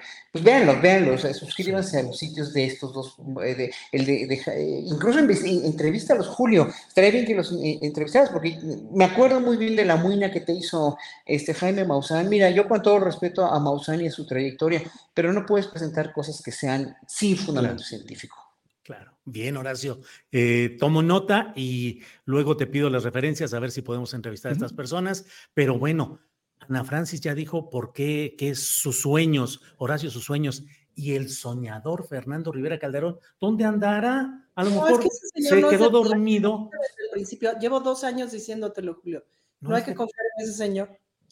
Bueno, como aquí. Míralo. Fernando, yo te defendí. No, no es cierto. No, yo no. yo ya, estaba acá desde hace rato, amigos. Lo que pasa es que este, no, aparecía en las pantallas, pero estoy muy contento porque estamos acá pues en el escenario donde los semilleros creativos esta tarde se presentarán en el Zócalo de la ciudad. Nada más eh, denle una, una vistecita a, las orquestas tradicionales, los mm. chicos y chicas del coro. Y la verdad, pues estamos aquí en pleno ensayo, así que les traeré un reporte especial para Semillero Informa. ¿A poco ya llegaron? Yo tengo que, yo, tengo que tocar ahí, pero voy a llegar hasta como a las 5 de la tarde. ¿Pero ya llegaron los chavitos desde ahorita? aquí, Llevan tres días ya están, ensayando, pobrecitos. Acá están, ya ensayando. Oye, no, no, pero eso es... aquí de mi oficina. Hay que, hay que hablar de eso al ratito, Julio. Es algo importantísimo. Hablar de los semilleros es algo importantísimo. Y tú vas a estar de maestro de ceremonias, ¿verdad? Así es, con la querida Nora, Nora Huerta. Aquí vamos Hola, a Nora. Saludos. Qué bueno que están por ahí. Oye, Fernando, pues eres ya un productor musical, ya todo, un impulsor de estrellas y de espectáculos. ¿Qué pasa contigo, Fernando? Bueno, la verdad es que ya lo habíamos hecho eso hace muchos años, Julio. Varios de los músicos que estuvimos en esta celebración eh, de la Hermandad Latinoamericana y en este momento en el que eh, pues había que recordar el 50 aniversario del golpe de Estado en Chile, que como sabemos también hay muchos medios en estos días que hacen apologías de la dictadura y le echan la culpa a Salvador Allende y a su gobierno comunista y tratan de llevar agua a su molino. Pero justo y varios de los que estuvimos ahí presentes en el 95 organizamos de manera autogestiva, como se dice ahora, un festival que se llamó el Festival 12 Serpiente, que hicimos en el Estadio de Prácticas de la UNAM y que pues fue un concierto eh, que no solo tenía como, como objetivo pues eh, divertir al, público con la música de sus artistas, sino crear conciencia política. Y creo que en los espectáculos de hoy en día, mucha gente va a ellos para olvidarse de la realidad y creo que hay espectáculos como el que vamos a ver hoy esta tarde del Zócalo, que son más bien para recordar de dónde venimos, son espectáculos por la memoria y pues me encanta ser parte de ellos, ya sea como organizador como fue en el concierto de la semana pasada, o como conductor, como en este enorme concierto que darán los semilleros creativos eh, acá en la plancha del Zócalo, mi querido Julio. Órale, muy bien, pues tenemos corresponsal de lujo, Ana Francis Moore. Eh, ¿Qué celebrar hoy? Celebrar la fecha, la historia, la realidad, el futuro. Yo pienso que el momento histórico, Julio. Em, es un momento súper emocionante para quienes somos de izquierda, para quienes pensamos y nacimos en un país. Yo pienso que mi generación, Julio, es la generación hipotecada. Em, que desde caja, ya, ya, ya, que ya llegamos y ya debíamos una lana. Y así, así ha sido, así ha sido nuestra vida profesional, así ha sido la construcción de patrimonio, así ha sido la construcción de carrera y todo. Em, y yo no pensé que fuera a haber algún tipo de timonazo para echar eso atrás, para ir hacia otro lado. Y lo estoy viendo y lo estoy viviendo. Y eso es muy emocionante. Em, si te fijas, podríamos pensar que este es el último grito del presidente en términos políticos. El próximo año ya se sabrá quién es la persona que lo sucede. Estaremos en un otro momento, pues el reflector será distinto. Y están los semilleros creativos en el Zócalo, Julio. Eso es muy importante. Yo dirigí el primer espectáculo de los semilleros en el Auditorio Nacional. Creo que es el único trabajo que me duele en el alma haber dejado para ser diputada, porque es una cosa fantástica. Vamos a ver a miles, a mil niños performando bien, con una calidad impresionante Em, y eso es muy bueno y que, que, por fin hayan llegado al Zócalo es muy bueno. Eh, y muchas cosas que están sucediendo que yo no pensé que fuera a ver. Entonces, creo que es, este momento es para celebrar este momento y eso es fascinante porque, claro, estoy llena de esperanza y todo, de por sí ya ven que así soy, pero, pero estoy muy emocionada por este momento y claro que por el futuro y etcétera, pero este momento lo estoy disfrutando así. Ahorita que veía que entrevistabas a Renata, pensaba yo, porque la he estado viendo pues en los programas allá ya Violeta y pensaba yo que la gran cosa para Renata es que ella está ahí disfrutando de su momento, de el momento, de nuestro momento, mientras el feminismo blanco, anquilosado, del norte global viejo, em, caduco, se está derrumbando junto al patriarcado. Y ese es el sketch que vemos en ese programa, pues, ¿no? En ese programa que ha, surgido. Pero no manches, sí se siente bien estar del lado ganador. Nunca había tocado, pues, ¿no? Y está padre. Yo me quisiera tener esta cosa que soy de que no hubiera lado perdedor, me explico, pero y no creo que lo haya, pero esa es otra conversación. Pero se siente bien. Bien, Horacio Franco, ¿qué celebrar hoy? El presente, ¿cómo va el presente? ¿Cómo lo sientes este momento hoy cívico, patriótico? Horacio Franco. Mira, yo, yo siento que México está en, una, en un momento de mucha madurez eh, política en muchos aspectos, en muchos rubros. En otros no tanto. Oyendo tu charla hasta de ayer, que tengo, tengo, este, tengo muchas coincidencias, obviamente, otras no, pero yo creo que lo importante aquí es el producto de lo que ha hecho la 4T o ha logrado la 4T en estos años, hablando de lo que de lo que podíamos decir como todo un parteaguas o un hito en la gobernanza de un país como México, en los resultados que ha dado, que bueno, digo, obviamente sin mencionar nada más unos cuantos, ¿no? Lo, de, lo de la, desigualdad que ha disminuido, la cuestión de, los billones de ahorro con el combate al huachicol, los ingresos de, la población, los salarios mínimos, la brecha entre el salario, el 90% eh, de, de, alzada de los salarios mínimos, ¿no? La inversión extranjera, la deuda, la deuda que dicen que creció, pero oigan por favor las aclaraciones del subsecretario de Llorio de Hacienda eh, a, los periodistas de hace dos días, de hace, sí, de antier, para que vean precisamente y, lo explica con peras y manzanas por qué este endeudamiento que dicen que, que, que, que, es una deuda histórica y no sé qué, pues no es peligroso y es más que lógica, ¿no? si uno cree en, una autoridad así, obviamente yo, yo sí creo en él y, yo creo que no nos está tomando el pelo. Pero bueno, todos los datos del INEGI, etcétera, etcétera. Bueno, yo creo que estamos en un momento muy importante. Estamos en un momento de una encrucijada política donde la oposición.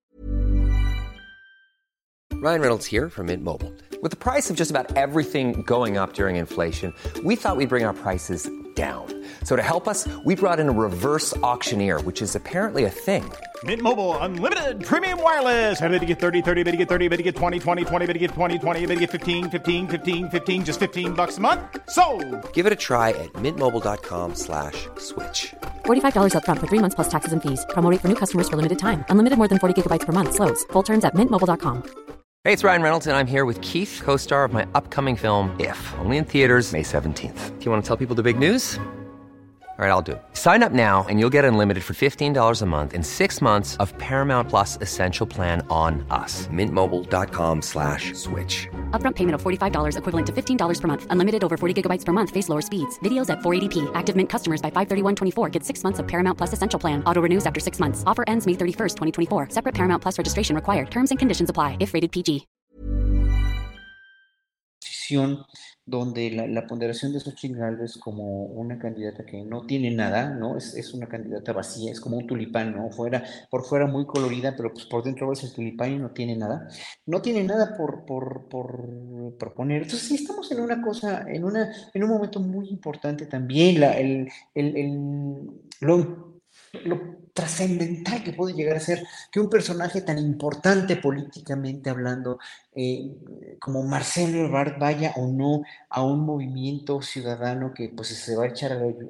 Para mí es cualquier cosa que haga ahorita va a ser eh, eh, pues muy peligroso. La espada de Damocles, ¿no? Para él, para cualquier político que quiera ahorita con esos antecedentes quedarse en Morena o, o irse, pero creo que irse va a ser peor. Quedarse y pedir cierto transigencia, como lo hizo, pues como lo está haciendo Monreal, hombre, digo, vemos dónde está Monreal ahorita. Pues es reconocer también muchas cosas, pero también, obviamente, pues sabe que no le conviene, no le conviene para nada políticamente hablando de Morena. Entonces, bueno, estamos en esas épocas de definiciones que ya ahorita en el ocaso de un sexenio, porque ya es el ocaso del sexenio, están este, de veras eh, eh, pues muy candentes y muy en boca de todos, ¿no? Todo lo que haga Xochitl va a ser en la, va a estar en la lupa. Bueno, y luego, y de los semilleros, no sé si tenga después tiempecito que me des, porque es muy importante que la gente se entere de qué es, son los semilleros, pero ¿sabes qué, Julio? De que los artistas que se sienten resentidos con este gobierno dejen, dejen de lado sus quejas, porque en todos los artistas, a pesar de que hemos tenido menos trabajo, ha habido más, más, más, este, pues sí, más austeridad con la cuestión de cómo se gastaban antes en los eventos artísticos patrocinados por los gobiernos, no nada más por el gobierno federal, sino los estatales pero se, quejan mucho y no ha habido, no han dejado de dar becas, pero luego hablamos de eso. Muy bien, gracias Horacio. Fernando Rivera Calderón que sigue vigilando, supervisando, dando instrucciones, organizando. Perdón. Nos está mareando este señor. Nos está mareando, nos está mareando nada más. Fernando Rivera, ¿qué celebrar hoy exactamente? Ah, bueno, yo creo que sí hay muchas cosas que celebrar. Yo celebro siempre la riqueza de este país, que son países del uno. Me encanta la gente de México, gracias a, primero a mi, a mi experiencia como reportero y periodista durante muchos años, y luego como músico, eh, como artista, pues me ha tocado recorrer muchas y en todos lados encontrar una enorme generosidad, una, enorme, eh, pues una de, de, personas hechas de una manera increíble. Yo amo este país, eh, a donde quiera que voy, así como hay gente que solo ve lo malo y solo ve este, gente que no le gusta, pues en mi caso, a donde voy siempre encuentro gente con la que me reconozco, aunque sean norteños y hablen así como, como Jaradón, o sean del sur, o sean del centro, a mí me encanta la gente de este país. Ese es mi paisaje favorito de México, ver las, los rostros de las personas, disfrutar de esta diversidad cultural, musical que tenemos, de toda esta sabiduría ancestral de, de, nuestro pueblo, de María Sabina, de todo este conocimiento de nuestras danzas tradicionales, de nuestros cantos. Eh, la verdad es que yo soy un, un, gran admirador de la riqueza de esta patria que nació con el México independiente, que somos una civilización que venimos de, de, milenios, ¿no? Simplemente pensemos en los asentamientos que había en la Ciudad de México, ahí por la zona del Pedregal, de Cuicuilco, que tienen más de cuatro mil años. Es decir, me enorgullece mucho eso y comparto con Ana Francis que también me emociona mucho el momento presente, porque es un momento como de autorreconocimiento de este país, donde hemos dejado de negar avergonzados nuestra riqueza, de, de, ponernos como siempre los admiradores de lo que pasaba en el norte, en Estados Unidos, y renegando de nuestra cultura.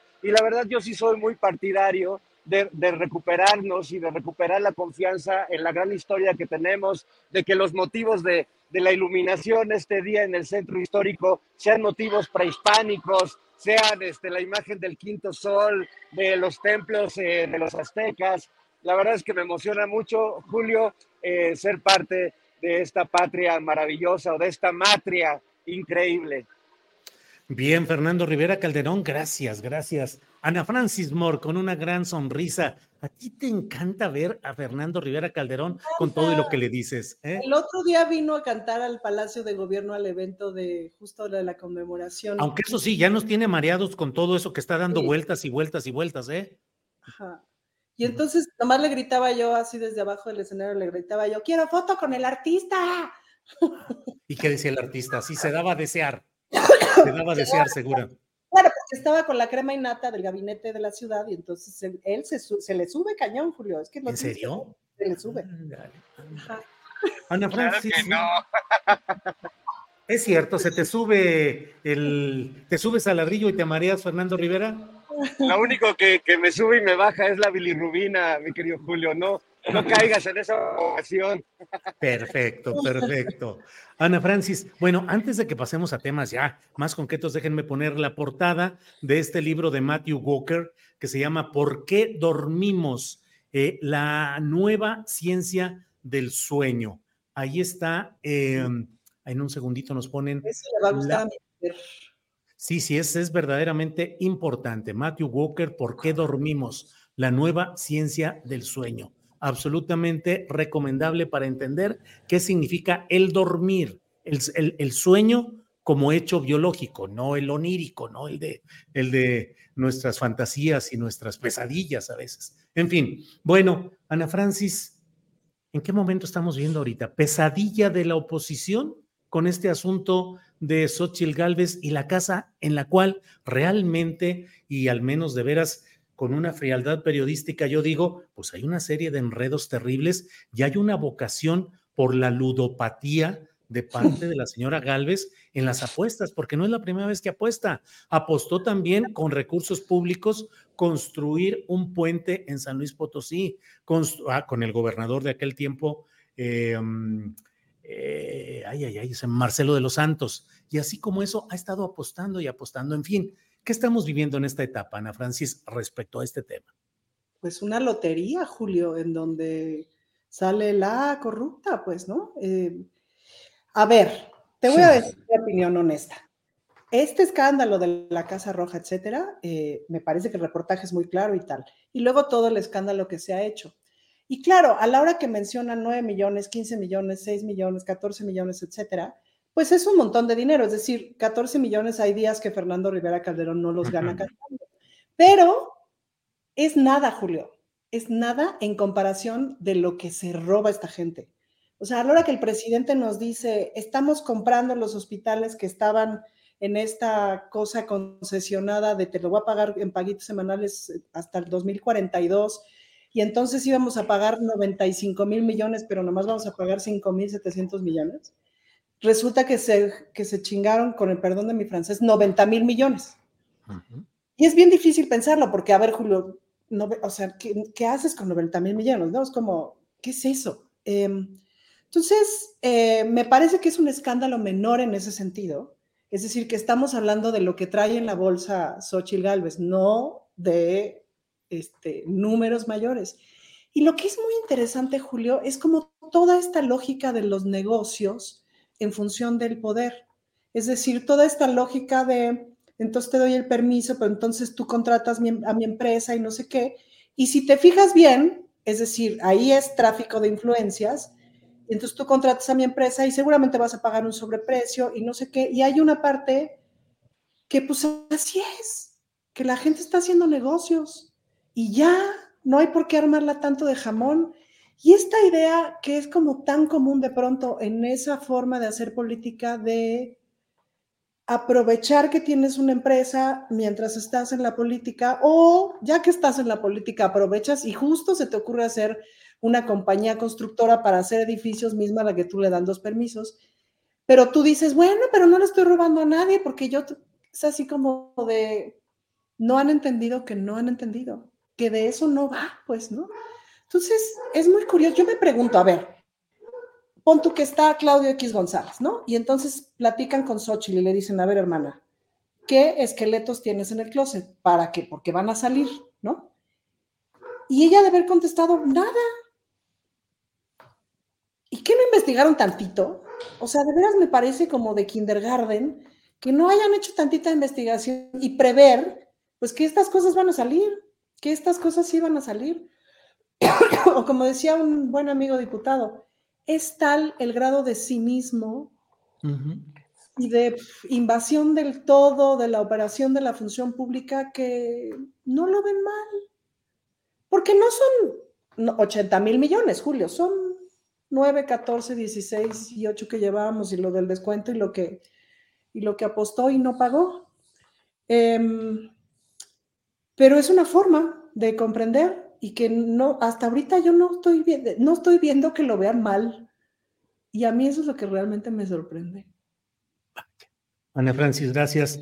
Eh, Horacio, a sabiendas de que tú estás, pero bien clavado siempre leyendo, escuchando, informado totalmente, ¿cuál es tu valoración de todo lo que se ha dicho y se está diciendo sobre este tema de la casa o las casas? Porque, insisto, una cosa es la primera que vendió o dijo haber vendido para pagar una apuesta y luego otra el proceso de la adquisición de la nueva casa. Pero, ¿cómo vas viendo todo, Horacio? Pues como todo una... Eh, bueno, es que esta señora es, yo creo que su nombre de presidenta va a ser la presidenta Lincoln, incongruente, de plano. O sea, es incongruente de una a otra, a otra, a otra, a otra. O sea, no hay congruencia en nada de lo que dice, no hay sustento y aparte, como dijo bien Francis, o sea, no tengo ningún muertito que cargar, pues ahora sí que, eh, y aparte lo, lo, lo, fresca y lo, lo impulsiva y lo compulsiva que es, lo, lo, lo mm, sí, la, vacuidad de todo lo que dice, ¿no? Eh, lo fingido, el poco sustento, pero sobre todo, sobre todo, por ejemplo, y nadie, casi nadie lo recuerda, Julio, esto y, amigos del auditorio y colegas queridos de la mesa, nadie se acuerda cómo se fue a parar en, en, en frente de la casa gris que no, que, que, que es el que, que, rentaba la esposa y el hijo de Andrés Manuel López Obrador cuando ninguno de ellos es funcionario público. O sea, fue ahí de veras a joder, a joder y a, y a, ser la protagonista infame de una persona privada que no tiene nada que ver con el gobierno, de dos personas que no tienen nada que ver con el gobierno, fue a hostigar, a hostigar, fue de veras eh, o sea, en verdad, o sea, ¿por qué no se acuerdan de eso? ¿Por qué no se acuerdan tampoco que Xochitl sí demolió, cuando era jefa de gobierno, un edificio en la Miguel Hidalgo? Y ahí está el video con las pruebas, con, con, con el, con el, este, con el mazo derribando. O sea, no se acuerda, o por qué nadie lo saca, no entiendo por qué Zuckerman no se acuerda de eso, por ejemplo, ¿no? O sea, y ahora resulta que es una cuestión privada la de su casa. No, señora Galvez, no es privada porque es usted funcionaria pública y no ha renunciado mientras no renuncie y, no, y deje de ser funcionaria pública, mientras no pase eso, va usted a estar en el, en el, de veras en la obligación de declarar todos sus bienes, como todos los que trabajamos para el gobierno o en el gobierno. Yo como maestro de una escuela de Bellas Artes estoy obligado dos veces a mí a presentar mi declaración patrimonial. ¿Por qué usted no, señora? Entonces, claro, Obviamente ahí lo que, lo que de veras me, me, me, da muchísimo pesar, me da muchísimo, o sea, es una capacidad de asombro de, lo compulsiva que es ella, pero también de lo convenenciero, lo impulsivos y lo, de veras, lo mediocres que son todos estos periodistas que están defendiendo o que están, están tratando de, de, hacer de Xochitl alguien positivo y que se merece México como presidente. Yo con esto que ha hecho, nada más con, nada más con lo que hizo con el hijo de López Obrador o con lo que hizo como delegado, con la casa esta que tiene o, o lo que sea, yo ya verdaderamente la descartaba. Definitivamente que obviamente muchísima gente ya la está descartando porque por, por sus hechos habla ella, pero es terrible, o sea, pero hay que acordarse de eso siempre y publicitarlo. Bien, Horacio, Fernando Rivera Calderón en estos momentos se ha ausentado, seguramente está tirando instrucciones específicas a su equipo de trabajo, es casi como un ingeniero constructor, como un productor musical, y bueno, y entre otras cosas, nos ha abandonado y ha dejado solo ese cuadrito negro con una, un circulito blanco. Eso quedó de Fernando Rivera Calderón. Decía yo de este señor Julio, pero no me haces caso. Bueno, pues, ¿qué le vamos a hacer?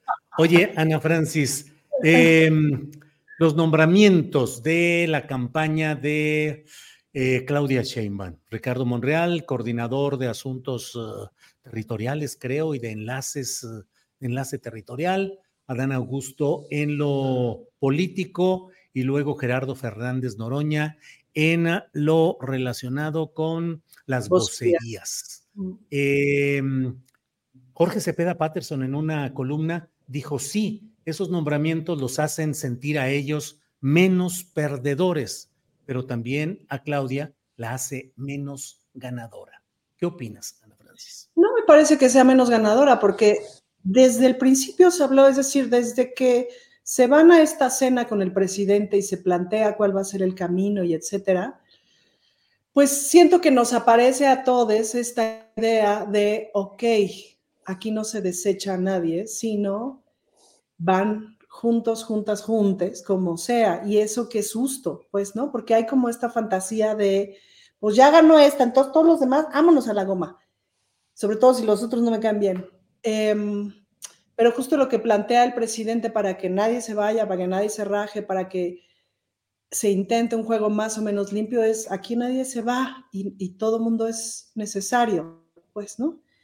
Em, entonces, en ese sentido, pues de una vez, Julio, me parece que en, términos de casting están bien puestos los lugares. Me parece que una de las cosas que tiene Claudia Sheinbaum como acierto es que hace buenos castings. A mí me gustó mucho su gabinete de la Ciudad de México y los subsecuentes cambios que fue haciendo con respecto a las circunstancias que fueran pasando, ya sea fuera porque le volaran a su secretaria de gobierno o porque las cosas no salían bien con determinada secretaria o secretario que estuviera puesto. Y me parece que eso lo ha hecho muy bien y que tiene buen ojo para eso. Em, lo de Noroña en vocería me fascina porque, a ver, quiero verlos en los debates. Gánale a Noroña. Eso creo que va a estar muy divertido.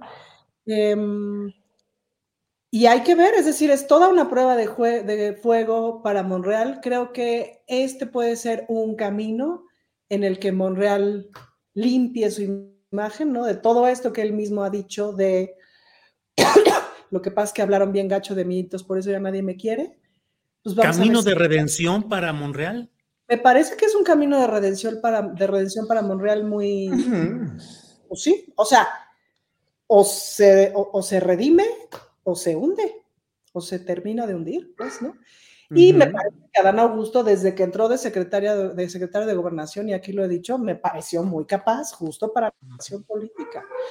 Em, me gustaría pensar que todavía me parece que Adán Augusto representa algo de lo viejo de hacer política, de hacer política patriarcal, etcétera. ¿No? Me gustaría pensar que vamos a ir en un camino de ir dejando esos modos, eh, pero por lo pronto me parece que con el elenco que hay es el mejor acomodo posible. ¿Qué les parece si aprovechamos que ya nos honra con su presencia el señor Fernando Rivera Calderón y aprovechamos para preguntarle su opinión respecto a esos nombramientos de coordinadores en la campaña de Claudia Sheinbaum? Eh, Adán Augusto, Ricardo Monreal y Gerardo Fernández Noroña. ¿Ayudan? ¿Muestran una necesidad de compactar? ¿Es ceder para que no haya ruidos y despechos internos? ¿Cómo los ve don Fernando Rivera Calderón? Bueno, yo distinguiría, Julio, creo que el nombramiento de, Monreal ayuda mucho a Monreal. y, el, y el nombramiento de Noroña, en realidad, creo que ayuda a Claudia y al movimiento a que pueda consolidarse de una manera mucho más cercana al mundo real, al México real, a la tierra. Yo, yo percibo de repente la campaña que hizo previamente Claudia, que tenía esta tentación pues de colarse a ellos que son más de clase media para arriba.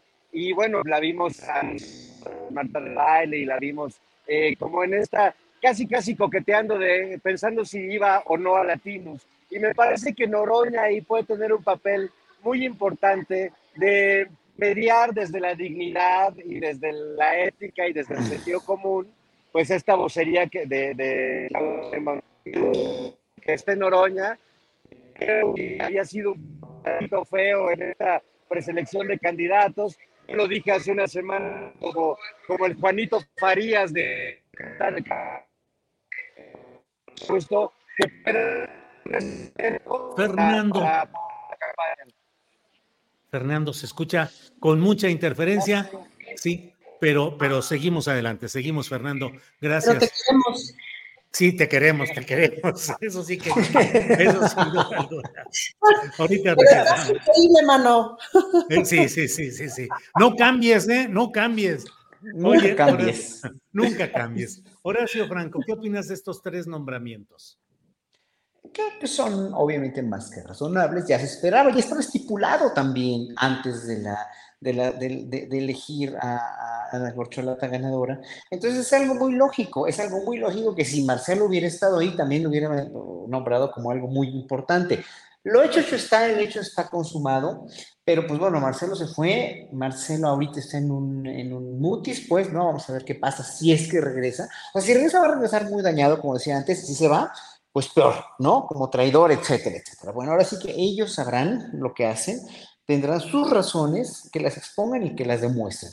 Pero el hecho de que haya nombrado a Gerardo, a Gerardo Fernández Noroña, eh, es, en verdad es un gran acierto, porque Fernando, eh, Gerardo, perdón, lo que ha hecho eh, Noroña en esta campaña es demostrar que no nada más es un político aguerrido, con un sustento, sí, cultural, político, emocional, además de templanza, de honestidad eh, bastante fuerte, o sea, es una persona en la cual sí, sí, pues, a la cual sí queremos como político en este país, la gente de izquierda, pero a partir de la campaña tan austera, a partir de todos los aciertos que tuvo en su campaña, ¿no? Con el Noroña Bus, etcétera, etcétera, pues, ¿no? Eh, demostró que sí es una persona, eh, no sé, que se puede sostener y que puede ser, hacer un muy buen papel. O sea, mientras más eh, pasa el tiempo, más criticables son todos estos insultos que le profirieron en, las diputadas panistas y bueno, todos los que lo insultaban y lo, le, lo ponían en, tela de juicio, pero es una gente bastante congruente, ¿no? Aunque sea de izquierda y si tiene dinero para pagarse un avión en primera clase es su problema, ¿no? No está robando, ¿no? Entonces, yo estoy seguro que el papel de Noroña es muy bueno. El papel de Monreal, pues es redimirse dinero, como dijo bien Ana Francis, o sea, no hay otra manera. Monreal está en un callejón sin salida. Monreal está en un callejón y a, raíz de su gran pecado que fue haber nombrado a la señora Cuevas, ¿no? que también ahí hay que, hay que analizar su perfil psicológico cada vez más. No, no había visto la entrevista con, con Sabina Berrón y es una joya esa entrevista, una joya, una joya. Este, pues para ver por qué es como es, ¿no? Sandra Cuevas. Y Monreal que la pone ahí, pues está pagando un precio alto, pues, ¿no? Hay que ver qué quiere Noroña después, hay que ver cuáles son sus pretensiones, porque como buen político de cepa, de cepa la bola que, quiere, ¿verdad? Es muy buena cepa, ¿no? Eh, tiene que ver que, que él, este, eh, que va a decidir eh, si, le ofrecen algún nombramiento importante dentro del gabinete. Y bueno, obviamente Adán Augusto es un político también ya muy consumado, aunque no ha trabajado tanto en, en las cuestiones de, de, este, de, más que de gobernar su estado. Bueno, es un político con larga trayectoria y a veces muy cuestionado en Tabasco, lo que quieran y manden, pero pues también es, un, es, eh, es, es, o sea, es una hechura o, una, o una, una persona muy cercana al presidente. Y la verdad, la verdad, la verdad, tengo que decir, pues lo más importante en este sentido, para que cada quien brille por sus cualidades y brille por su trabajo, incluyendo a Claudio Sheinbaum, es esa cercanía o es esa formación que les dio López Obrador. No que necesiten ser réplicas, no, pero la figura de López Obrador, Obrador hoy por hoy y en muchos años más va a seguir siendo vasalladora porque él empezó este movimiento, nada más. Muy bien, Horacio Franco. Ya está por ahí Fernando Rivera Calderón. ¿Ya habrá regresado bien tu señal, Fernando? Pues es que están, están justo probando en este momento, así que de repente va y viene, mi querido Julio. Bueno, pero lo eh, intentaré, pues lo intentaré. Bueno, seguimos ahorita. Déjame ir con Ana Francis. Regresamos contigo, Fernando.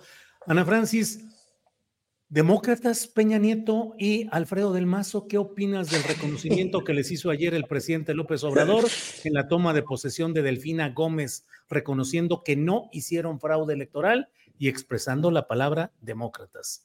De pie, además, en la recepción de Alfredo del Mazo en el presidium, el propio presidente de pie aplaudiendo.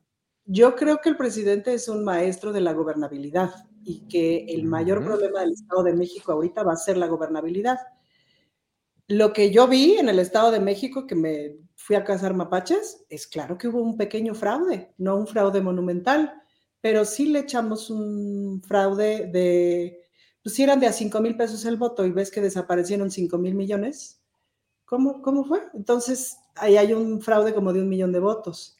Pero ¿a eh, poco la gobernabilidad necesita echarle porras en público a estos? Yo pienso que sí, porque hay mucha gente prista, Julio, que puede ponerse a incendiar cosas está, por ejemplo, la policía, el equivalente a la PFP, pero del Estado de México, que es una fuerza y es una fuerza importante, y es priista.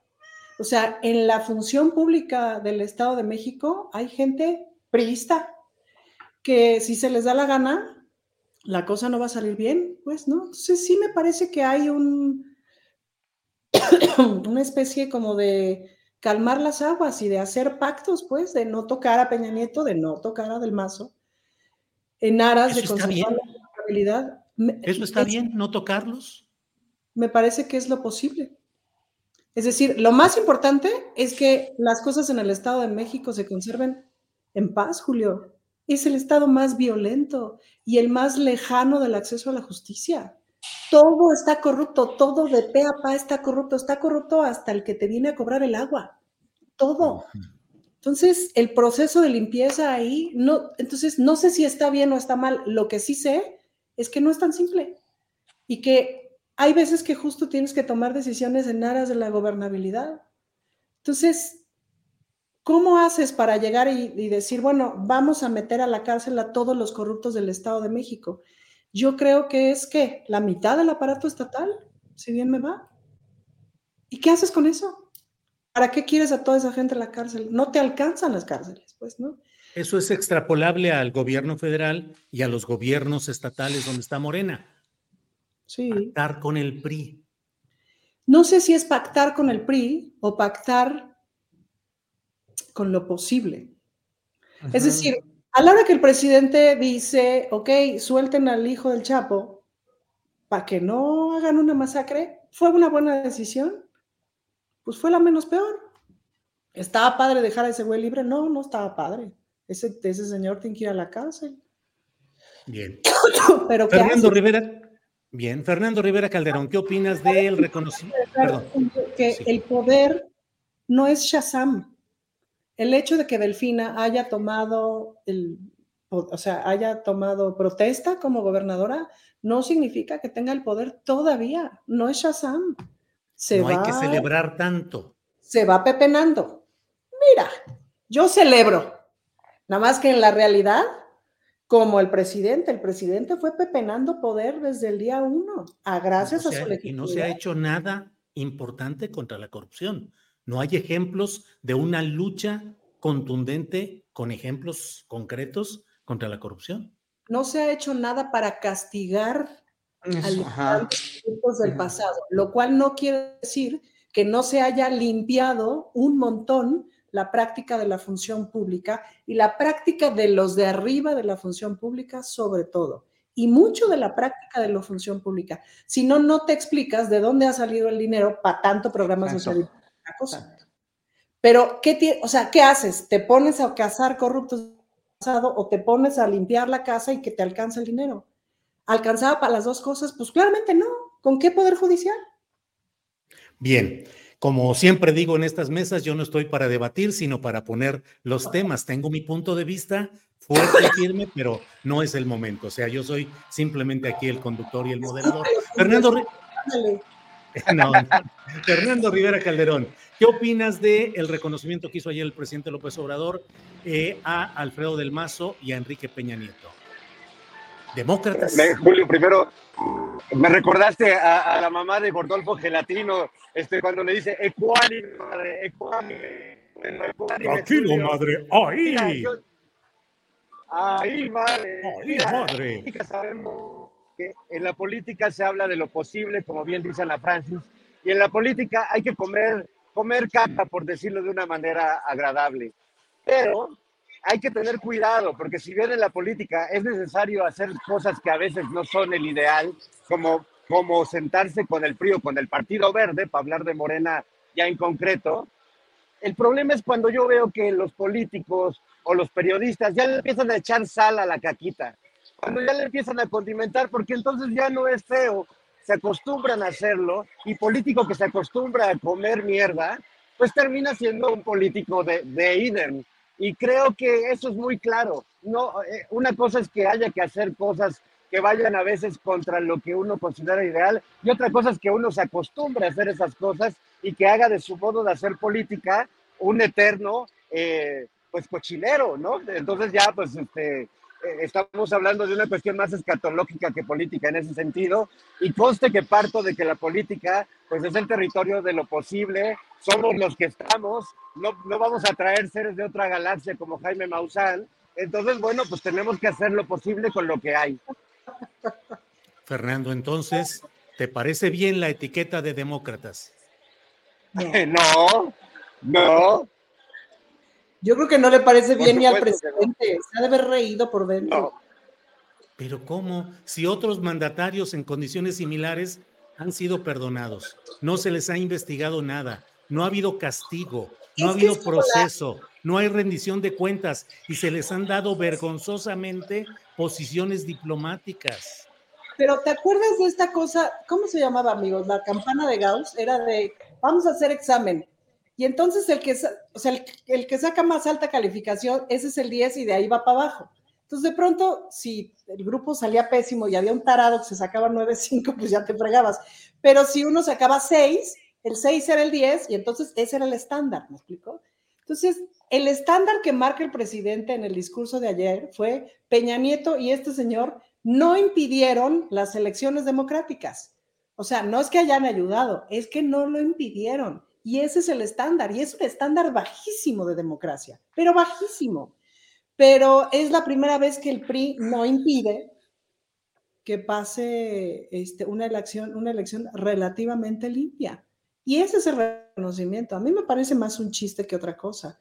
No, el calificativo de demócrata pues les queda lejos, ¿no? Claro, claro. Bien. Horacio, ¿tú compartes el calificativo de demócratas y el reconocimiento que le hizo ayer el presidente López Obrador, a Enrique Peña Nieto y a Alfredo del Mazo? Yo creo que eso se llama diplomacia política para la gobernabilidad, nada más. ¿Por qué?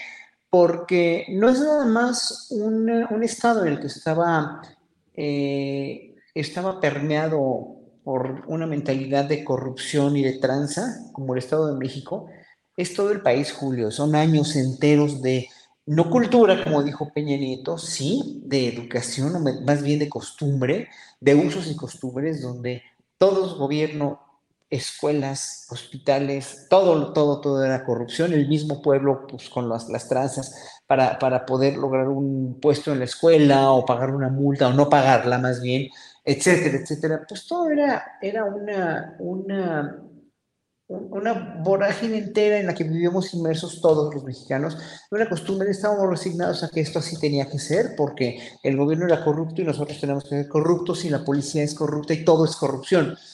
Por eso también yo creo que muchos crecimos eh, queriéndonos largar en un momento de este país donde, donde funcionaran las leyes. Por eso los, los connacionales que se fueron a trabajar a Estados Unidos respetaban la ley y aquí venían y hacían lo que se les daba la gana porque aquí se podía corromper y aquí este país era un país de destrozo y de, donde podías tú eh, eh, orinarte en, la vía libre o tirar basura y nadie te decía nada. O si te decían algo, si te llevaban al bote, pues comprabas el, el policía o lo que sea, ¿no?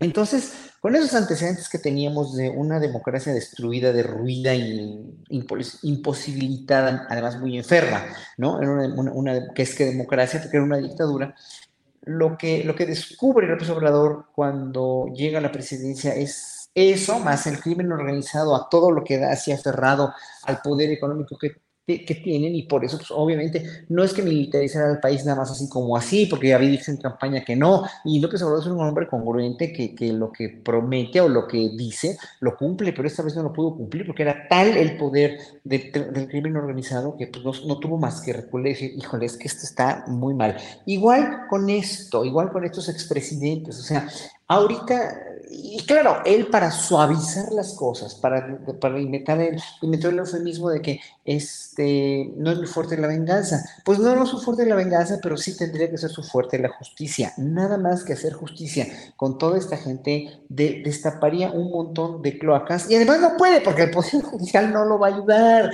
O sea, toda esta gente le da millones de millones de pesos. Miren, miren a Sochi, miren a Salinas Pliego con esta, con, con, con, la senadora, ¿no? Con la senadora, este, eh, este, Citlali Hernández. O sea, ¿por qué el Poder Judicial es así? ¿Por qué nada más ayuda a los ricos millonarios? O sea, qué, qué, qué horror. O sea, estamos inermes. El mismo presidente está inerme ante un Poder Judicial disfuncional. Entonces, meter en la caso que nosotros, el pueblo, estamos sangrientos, no, perdón, estamos sedientos de, de, verlos en la cárcel, estamos, claro, sí estamos sedientos, pero no se va a hacer ahorita porque no puede ser ahorita, porque primero tienen que limpiar. En primer lugar, bueno, toda la obra pública que bien dijo Ana Francis se ha logrado con la no corrupción de este gobierno actual, pero ya veremos el siguiente o la siguiente presidenta cómo va a ser ya con un poder judicial más funcional para poder ir empezando a meter a la cárcel a estos para que no, y además que no puedan comprar la justicia. Hombre, si ahorita meten a la cárcel a Peña Nieto por todas las tranzas que hizo, en dos horas sale, hombre, porque, o sea, porque no, porque ya sabemos cómo se les hace el Poder Judicial. Entonces, yo por eso tu, tu de ayer la, la, vi, me gustó mucho, o sea, sí te entiendo lo que dices, o sea, totalmente de acuerdo con que sí, aparentemente no se ha hecho nada por la corrupción, pero sí mucha gente del pueblo ya está pensándola más, ya está tratando de vivir de otra manera, simplemente por, por cómo, cómo se le plantean las cosas. Lo que pasa es que el castigar al pasar de hacer unos juicios de Nuremberg aquí como debería ser con toda esta gente, pues no le saldría el presidente ni loco, porque el Poder Judicial está totalmente podrido y corrompido y lo vemos día con día. Eso es lo único. Yo estoy de acuerdo contigo. Ese debe, debería estar en la cárcel toda esa gente. Claro que sí, soñamos con eso. Pero además, cuando eh, eh, hay una votación para eso, no vamos a votar, pues también imagínense qué mal, qué oso, qué oso de nosotros como pueblo, ¿no? Bien, bueno, pues estamos ya en la parte final del programa. Yo solamente, por mi parte, reitero lo que he dicho en la videocharla y en otro en las columnas, de decir que a mí me parece terrible que el presidente de la República haya hecho ese reconocimiento en la casa del prismo más atroz, más salvaje, más corrupto y más reprobable, haya hecho un, un homenaje que me parece innecesario y que tiene un tufo a pacto político con el peñismo que ha sido intocado permanentemente que no hay un solo peñista que esté en la cárcel ni que esté en un proceso judicial iniciado por este gobierno. Está Lozoya, pero por otras razones. Eh, y me parece que no es suficiente eh, decir que el Poder Judicial está mal. Está mal la Fiscalía General de la República, las fiscalías estatales, y creo que en, en la lucha contra la corrupción debe haber un ejemplo pedagógico.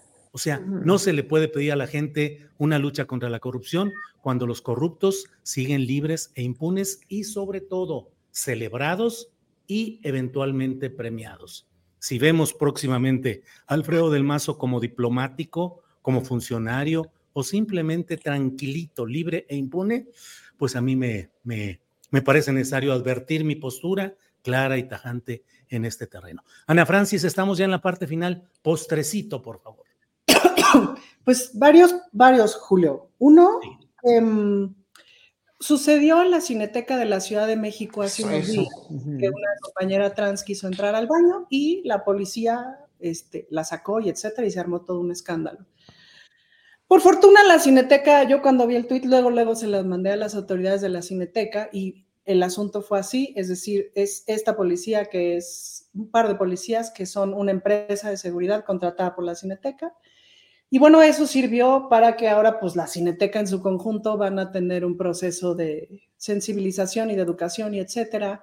Y hay toda una eh, proceso que también estamos buscando para hablar con las compañías de seguridad, etcétera, etcétera, etcétera.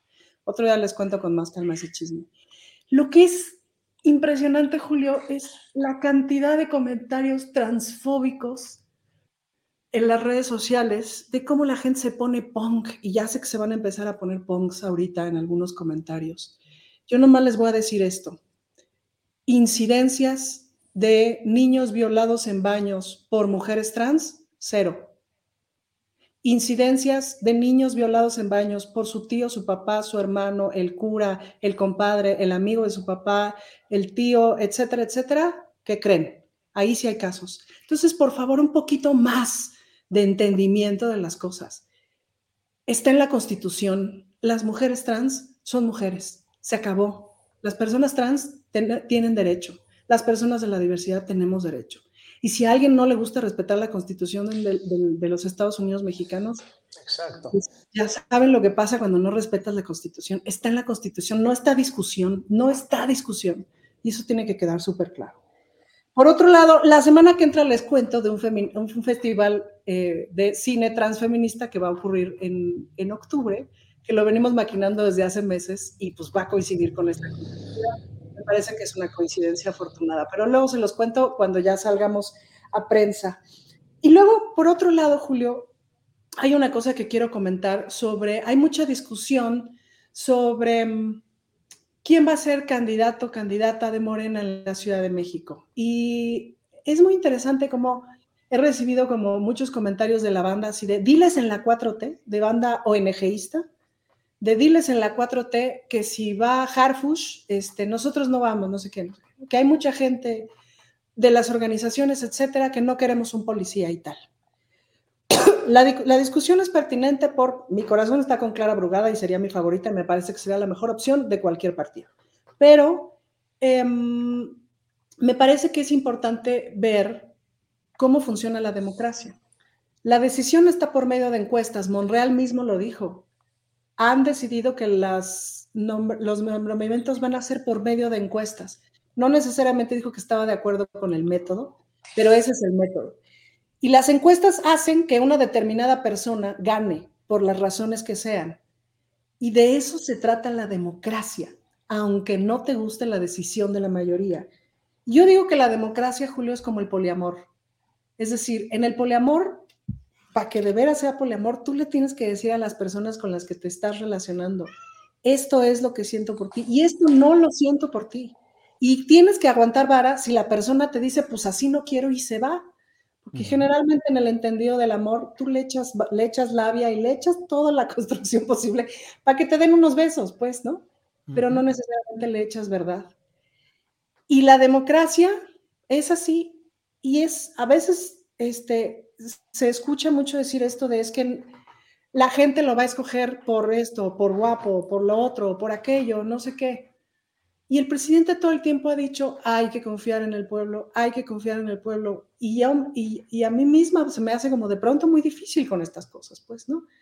Em, pero vale la pena preguntarnos si le vamos a entrar a la democracia colectivamente, pues, ¿no? Entonces, como que este sería un mensaje para las ONGs, organizaciones, etcétera, ¿no?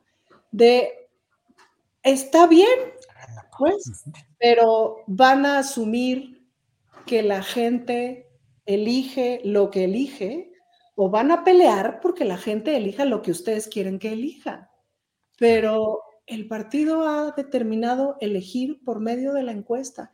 Eso es lo más cercano a una democracia, desde mi entender. Bien. Gracias, Ana Francis. Aprovechemos que está Fernando Rivera y luego pasamos con Horacio Franco antes de que se vaya la señal a Fernando. Fernando, postrecito, por favor.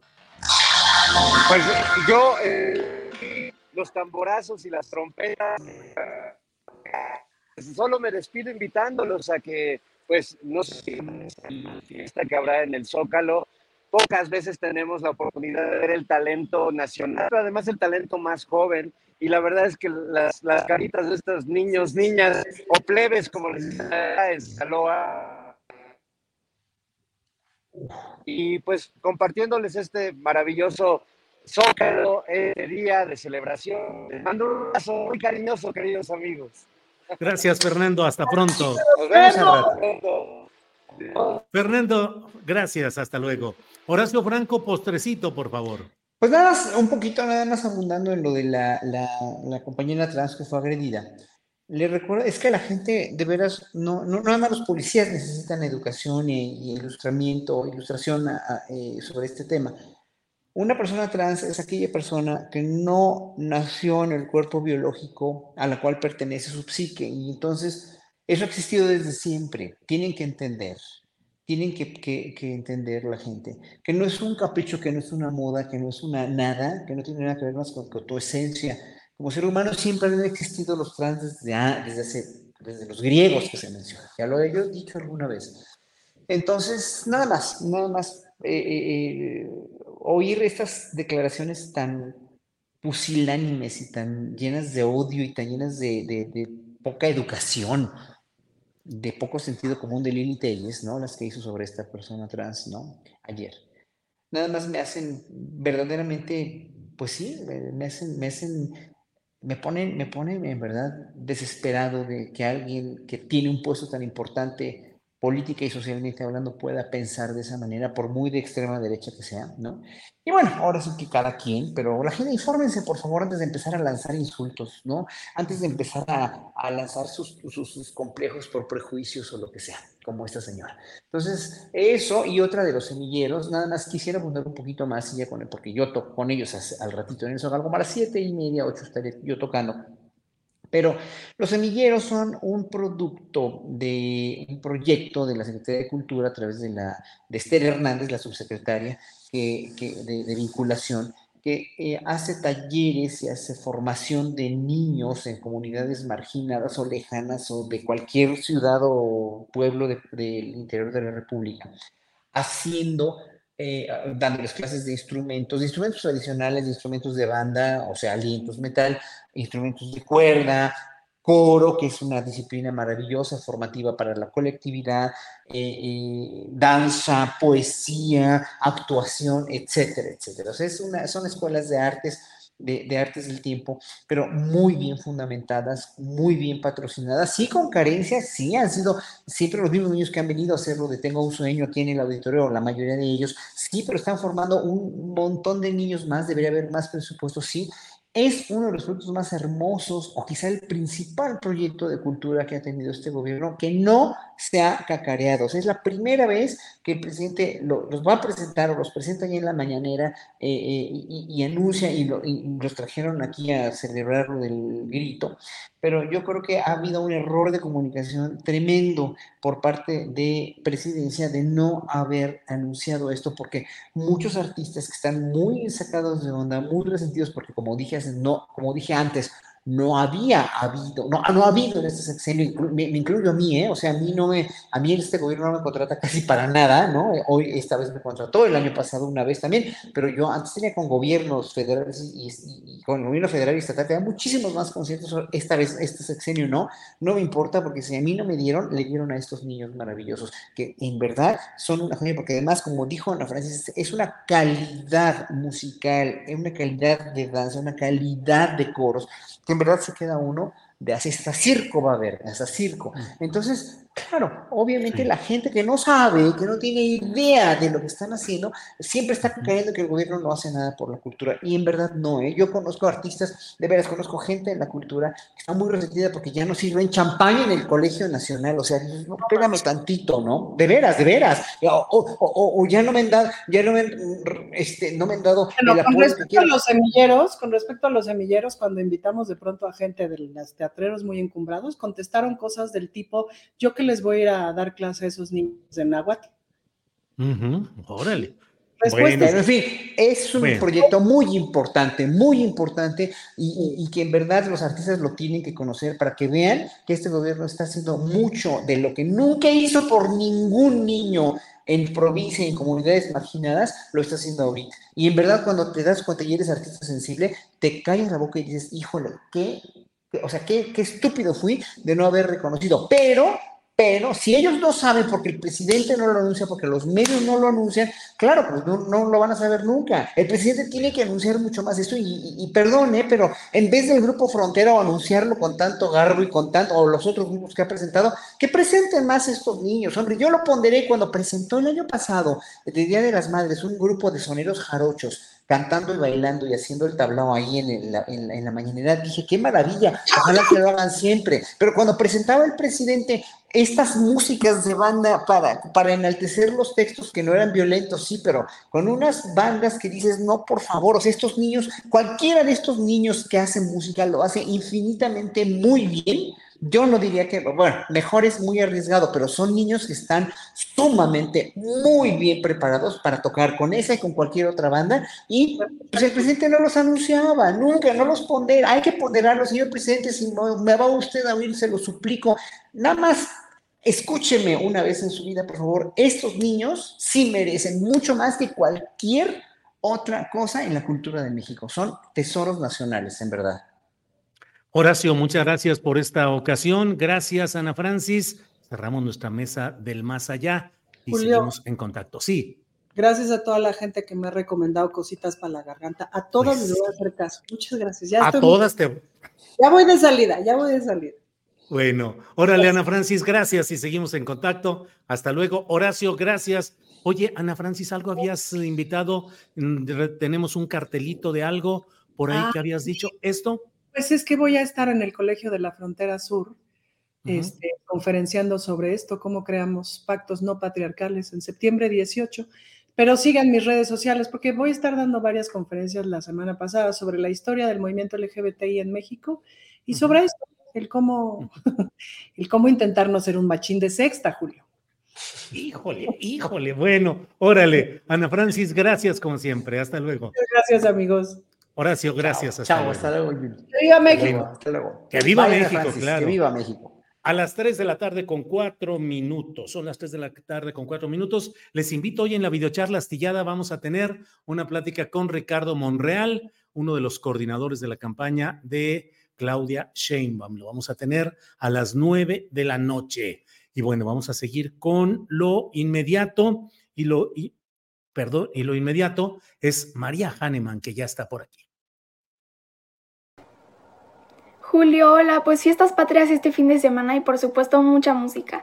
Arrancamos con un concierto padrísimo con la Orquesta Sinfónica de Jalapa en el Centro Cultural Tlacna, que la noche más mexicana del año con tres espectaculares obras nacionales, con las percusiones como instrumento protagonista, y es para disfrutar de la ejecución de Concierto Candela de Gabriel Ortiz por parte de la mundialmente reconocida timbalista mexicana Gabriela Jiménez. No se lo pueden perder hoy a las 7 de la noche.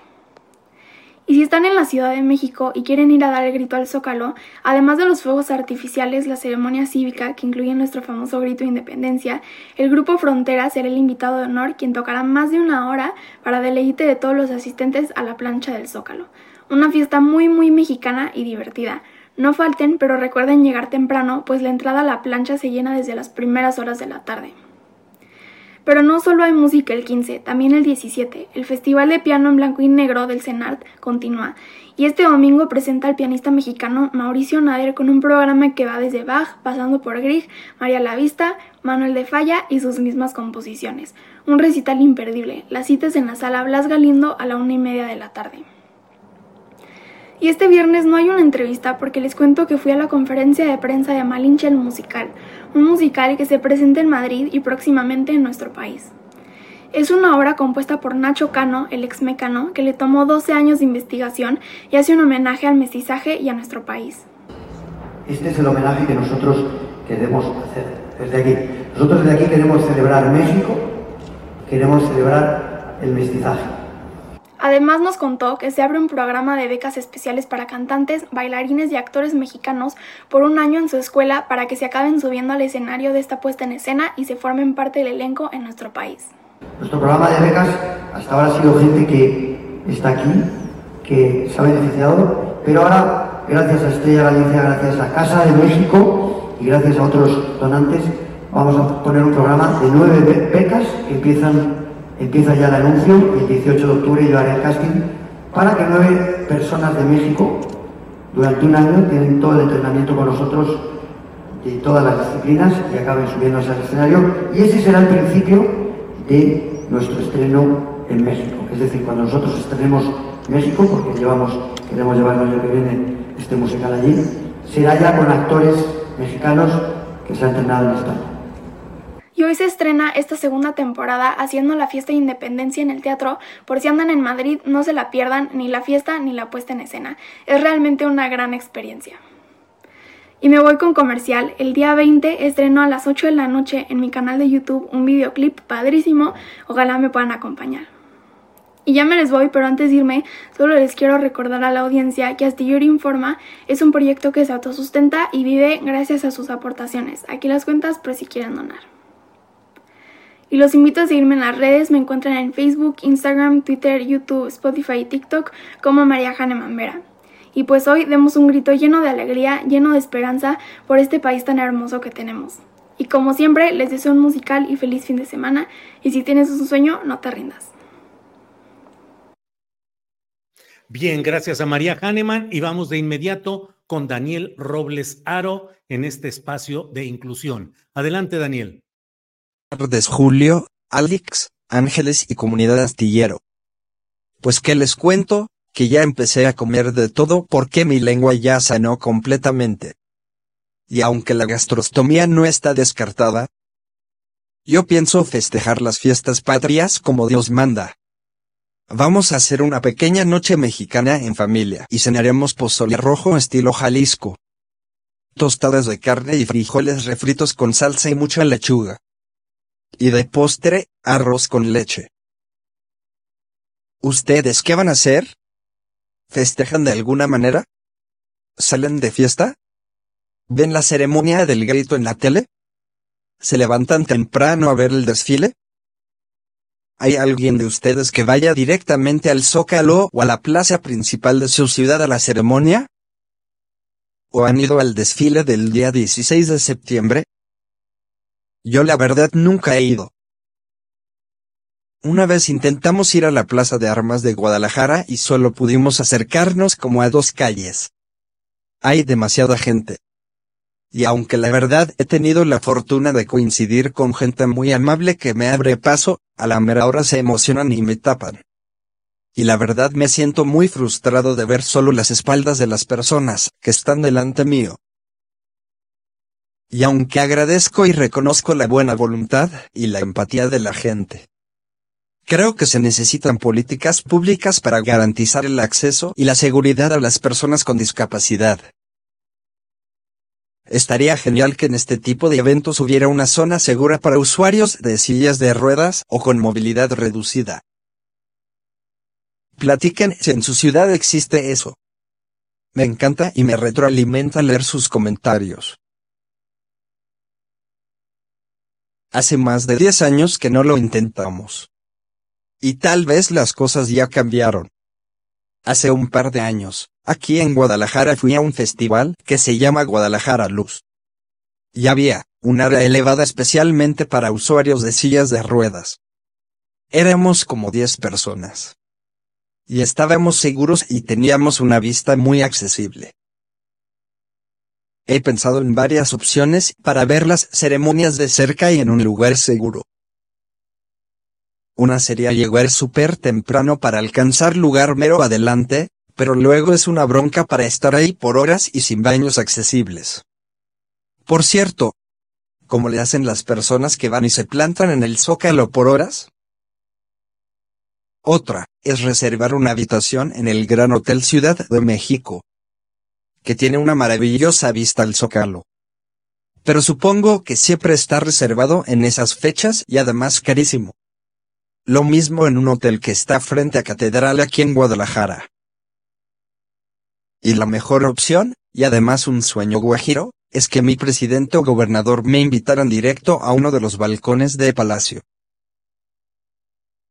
No pido nada, ¿verdad? Pero bueno, tal vez un día sí lo logre.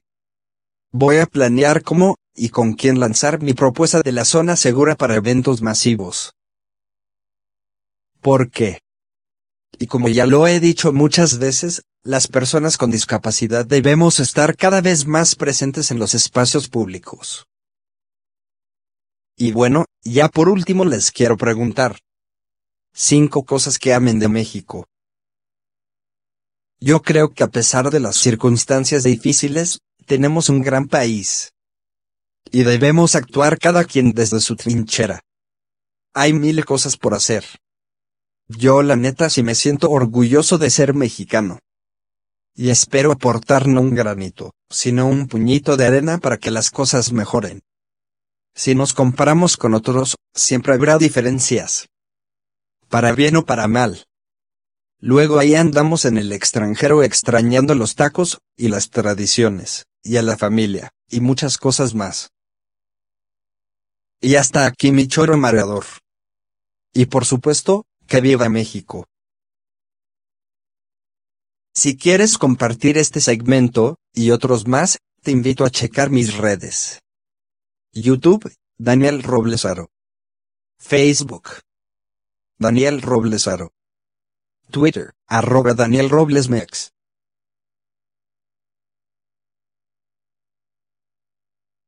Bien, pues gracias a Daniel Roblesaro y vamos de inmediato con Jesús Taylor, Jesús Taylor, cinéfilo, que nos da recomendaciones sobre series y películas. Don Jesús Taylor, buenas tardes. Muy buenas tardes, querido Julio, don Julio.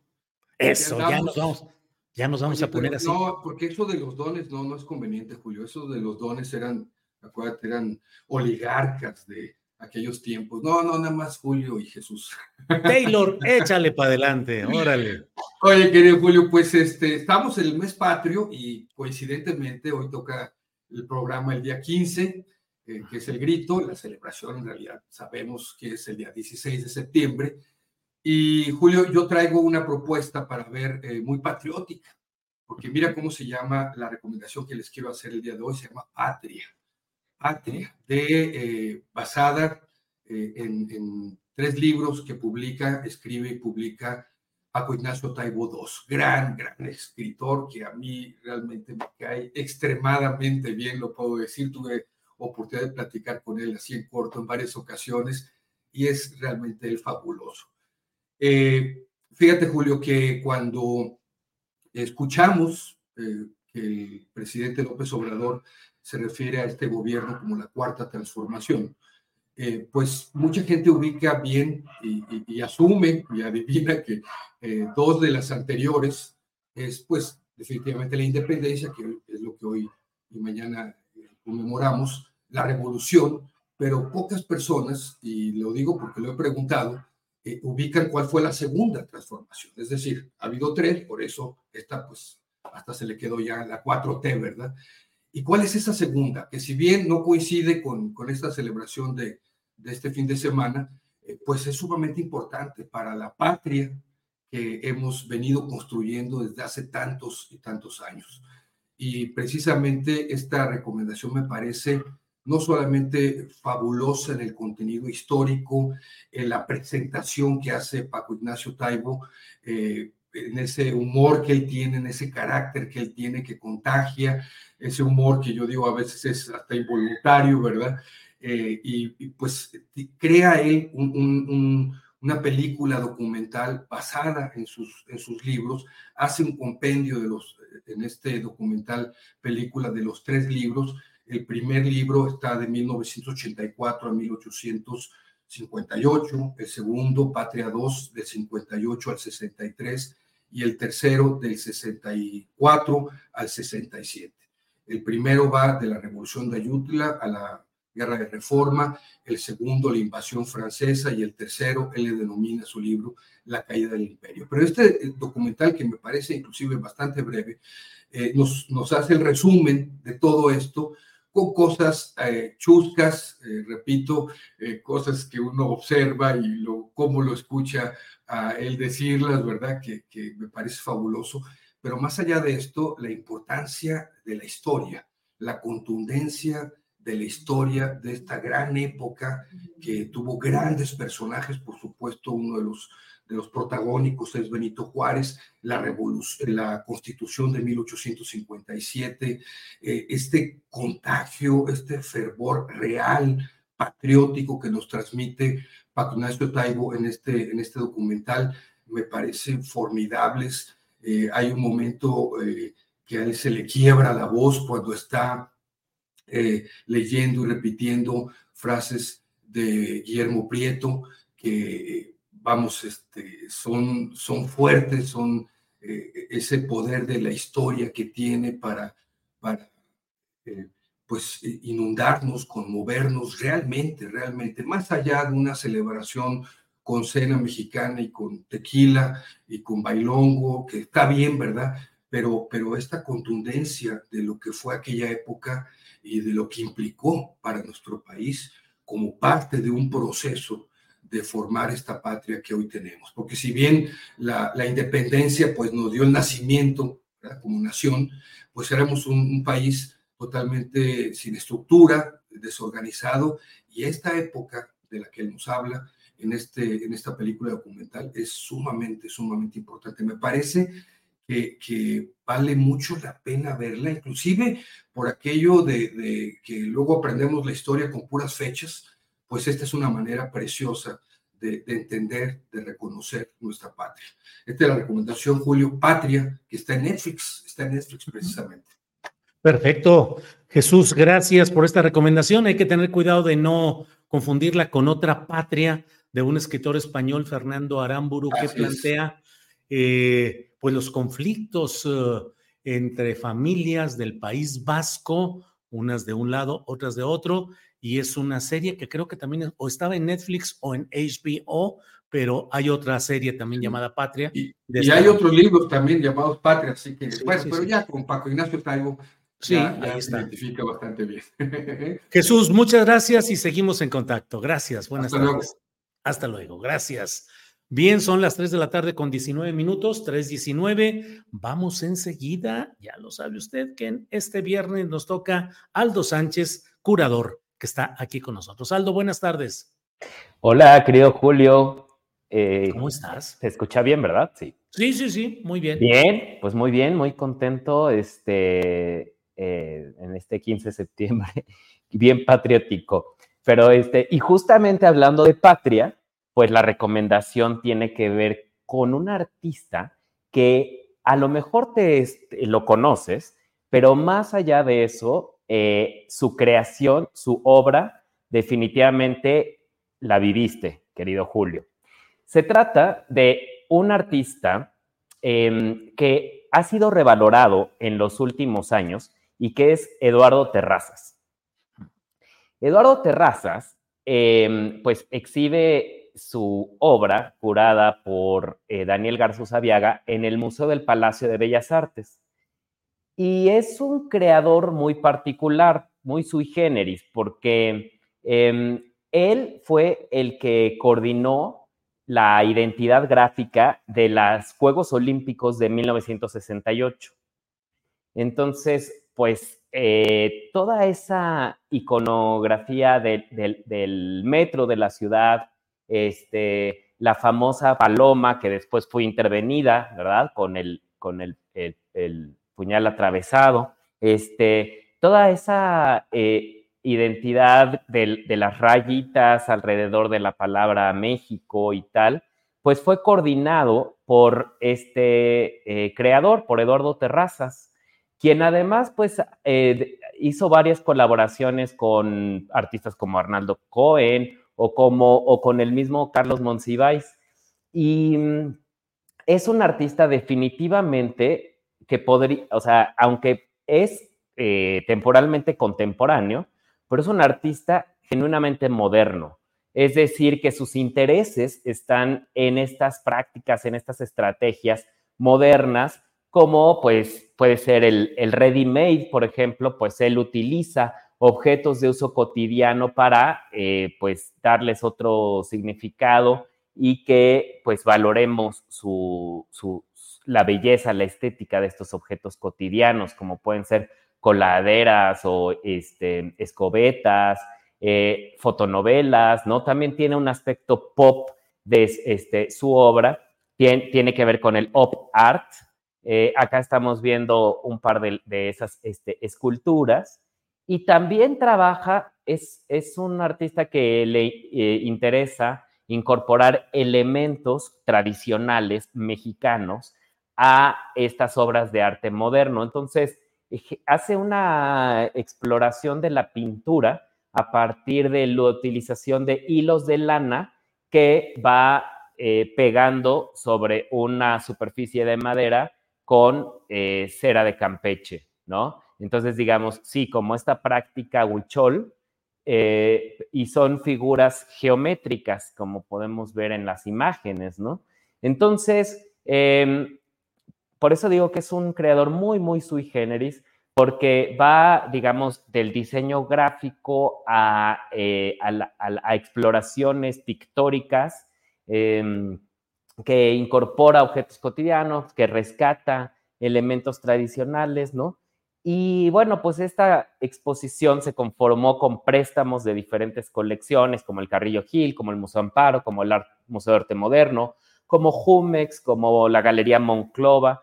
Entonces, esto lo digo porque en los últimos años que se ha revalorado el trabajo de Terrazas, este, pues eh, ha, presentado su obra en, museos muy importantes de México y el mundo. Em, de hecho, pues hizo recientemente una bolsa, el diseño de una bolsa para Louis Vuitton. Entonces, este, pues es, un, es una obra que vale la pena, es una exposición que vale la pena ver también eh, para, para recordar este momento tan in- interesante en términos no solo políticos, sino también artísticos, que fue el 68 y todo lo que sucedió eh, en, esos, en esos años.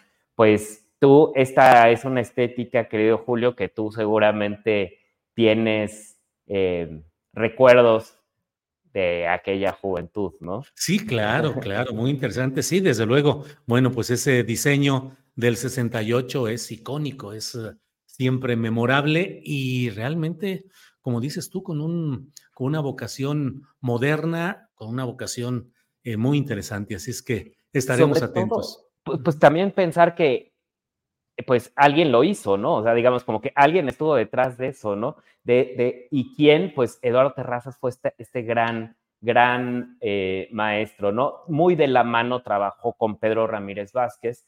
Este, él trae a este diseñador gráfico de Nueva York, que es Lance Wyman, que es el que en realidad hace todos estos iconos del metro, en fin, y bueno, pero además es muy interesante porque esta estética eh, llegó para quedarse, ¿no? Y se convierte en representativa de la Ciudad de México a partir de ese, de ese entonces. Y bueno, pues este, también brevemente decir que eh, la segunda eh, recomendación que es que visiten las, el total de ocho exposiciones que se presentan en la Ciudad de México dedicadas a Héctor García. La, la, la vez pasada, pues comentaba la del Museo del Estanquillo, eh, pero son eh, ocho exposiciones que se presentan en la ciudad para conmemorar estos 100 años de, este, de Héctor García, del nacimiento de Héctor García. Están en el Museo del Estanquillo, está en el Museo Nacional de Arte, una exposición curada por David Cáliz,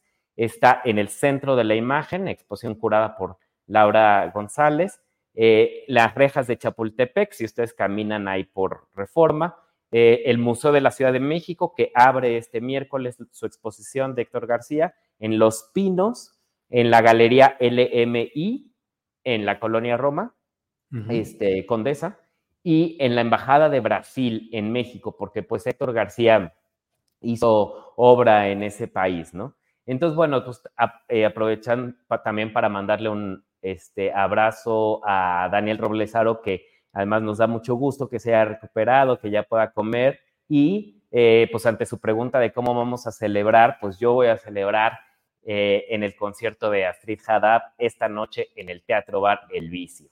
Así que están todos invitados. Aldo Sánchez, como siempre, muchas gracias por tus recomendaciones de fin de semana, museos y galerías, y nos vemos en la próxima ocasión. Gracias, nos Aldo. Vemos, Julio, gracias. Hasta luego, gracias.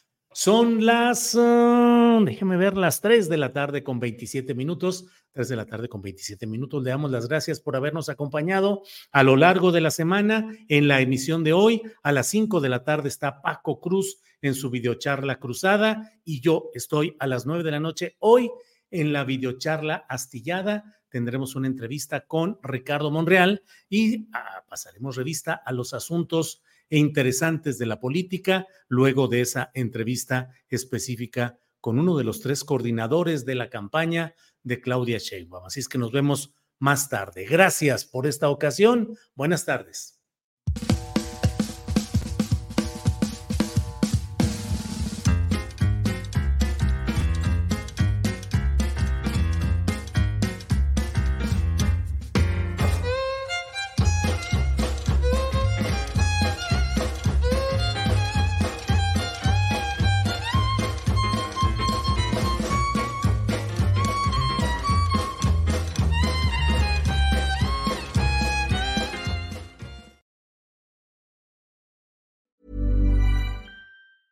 En Sherwin Williams somos tu compa, tu pana, tu socio, pero sobre todo somos tu aliado, con más de 6.000 representantes para atenderte en tu idioma y beneficios para contratistas que encontrarás en aliadopro.com. En Sherwin Williams somos el aliado del PRO.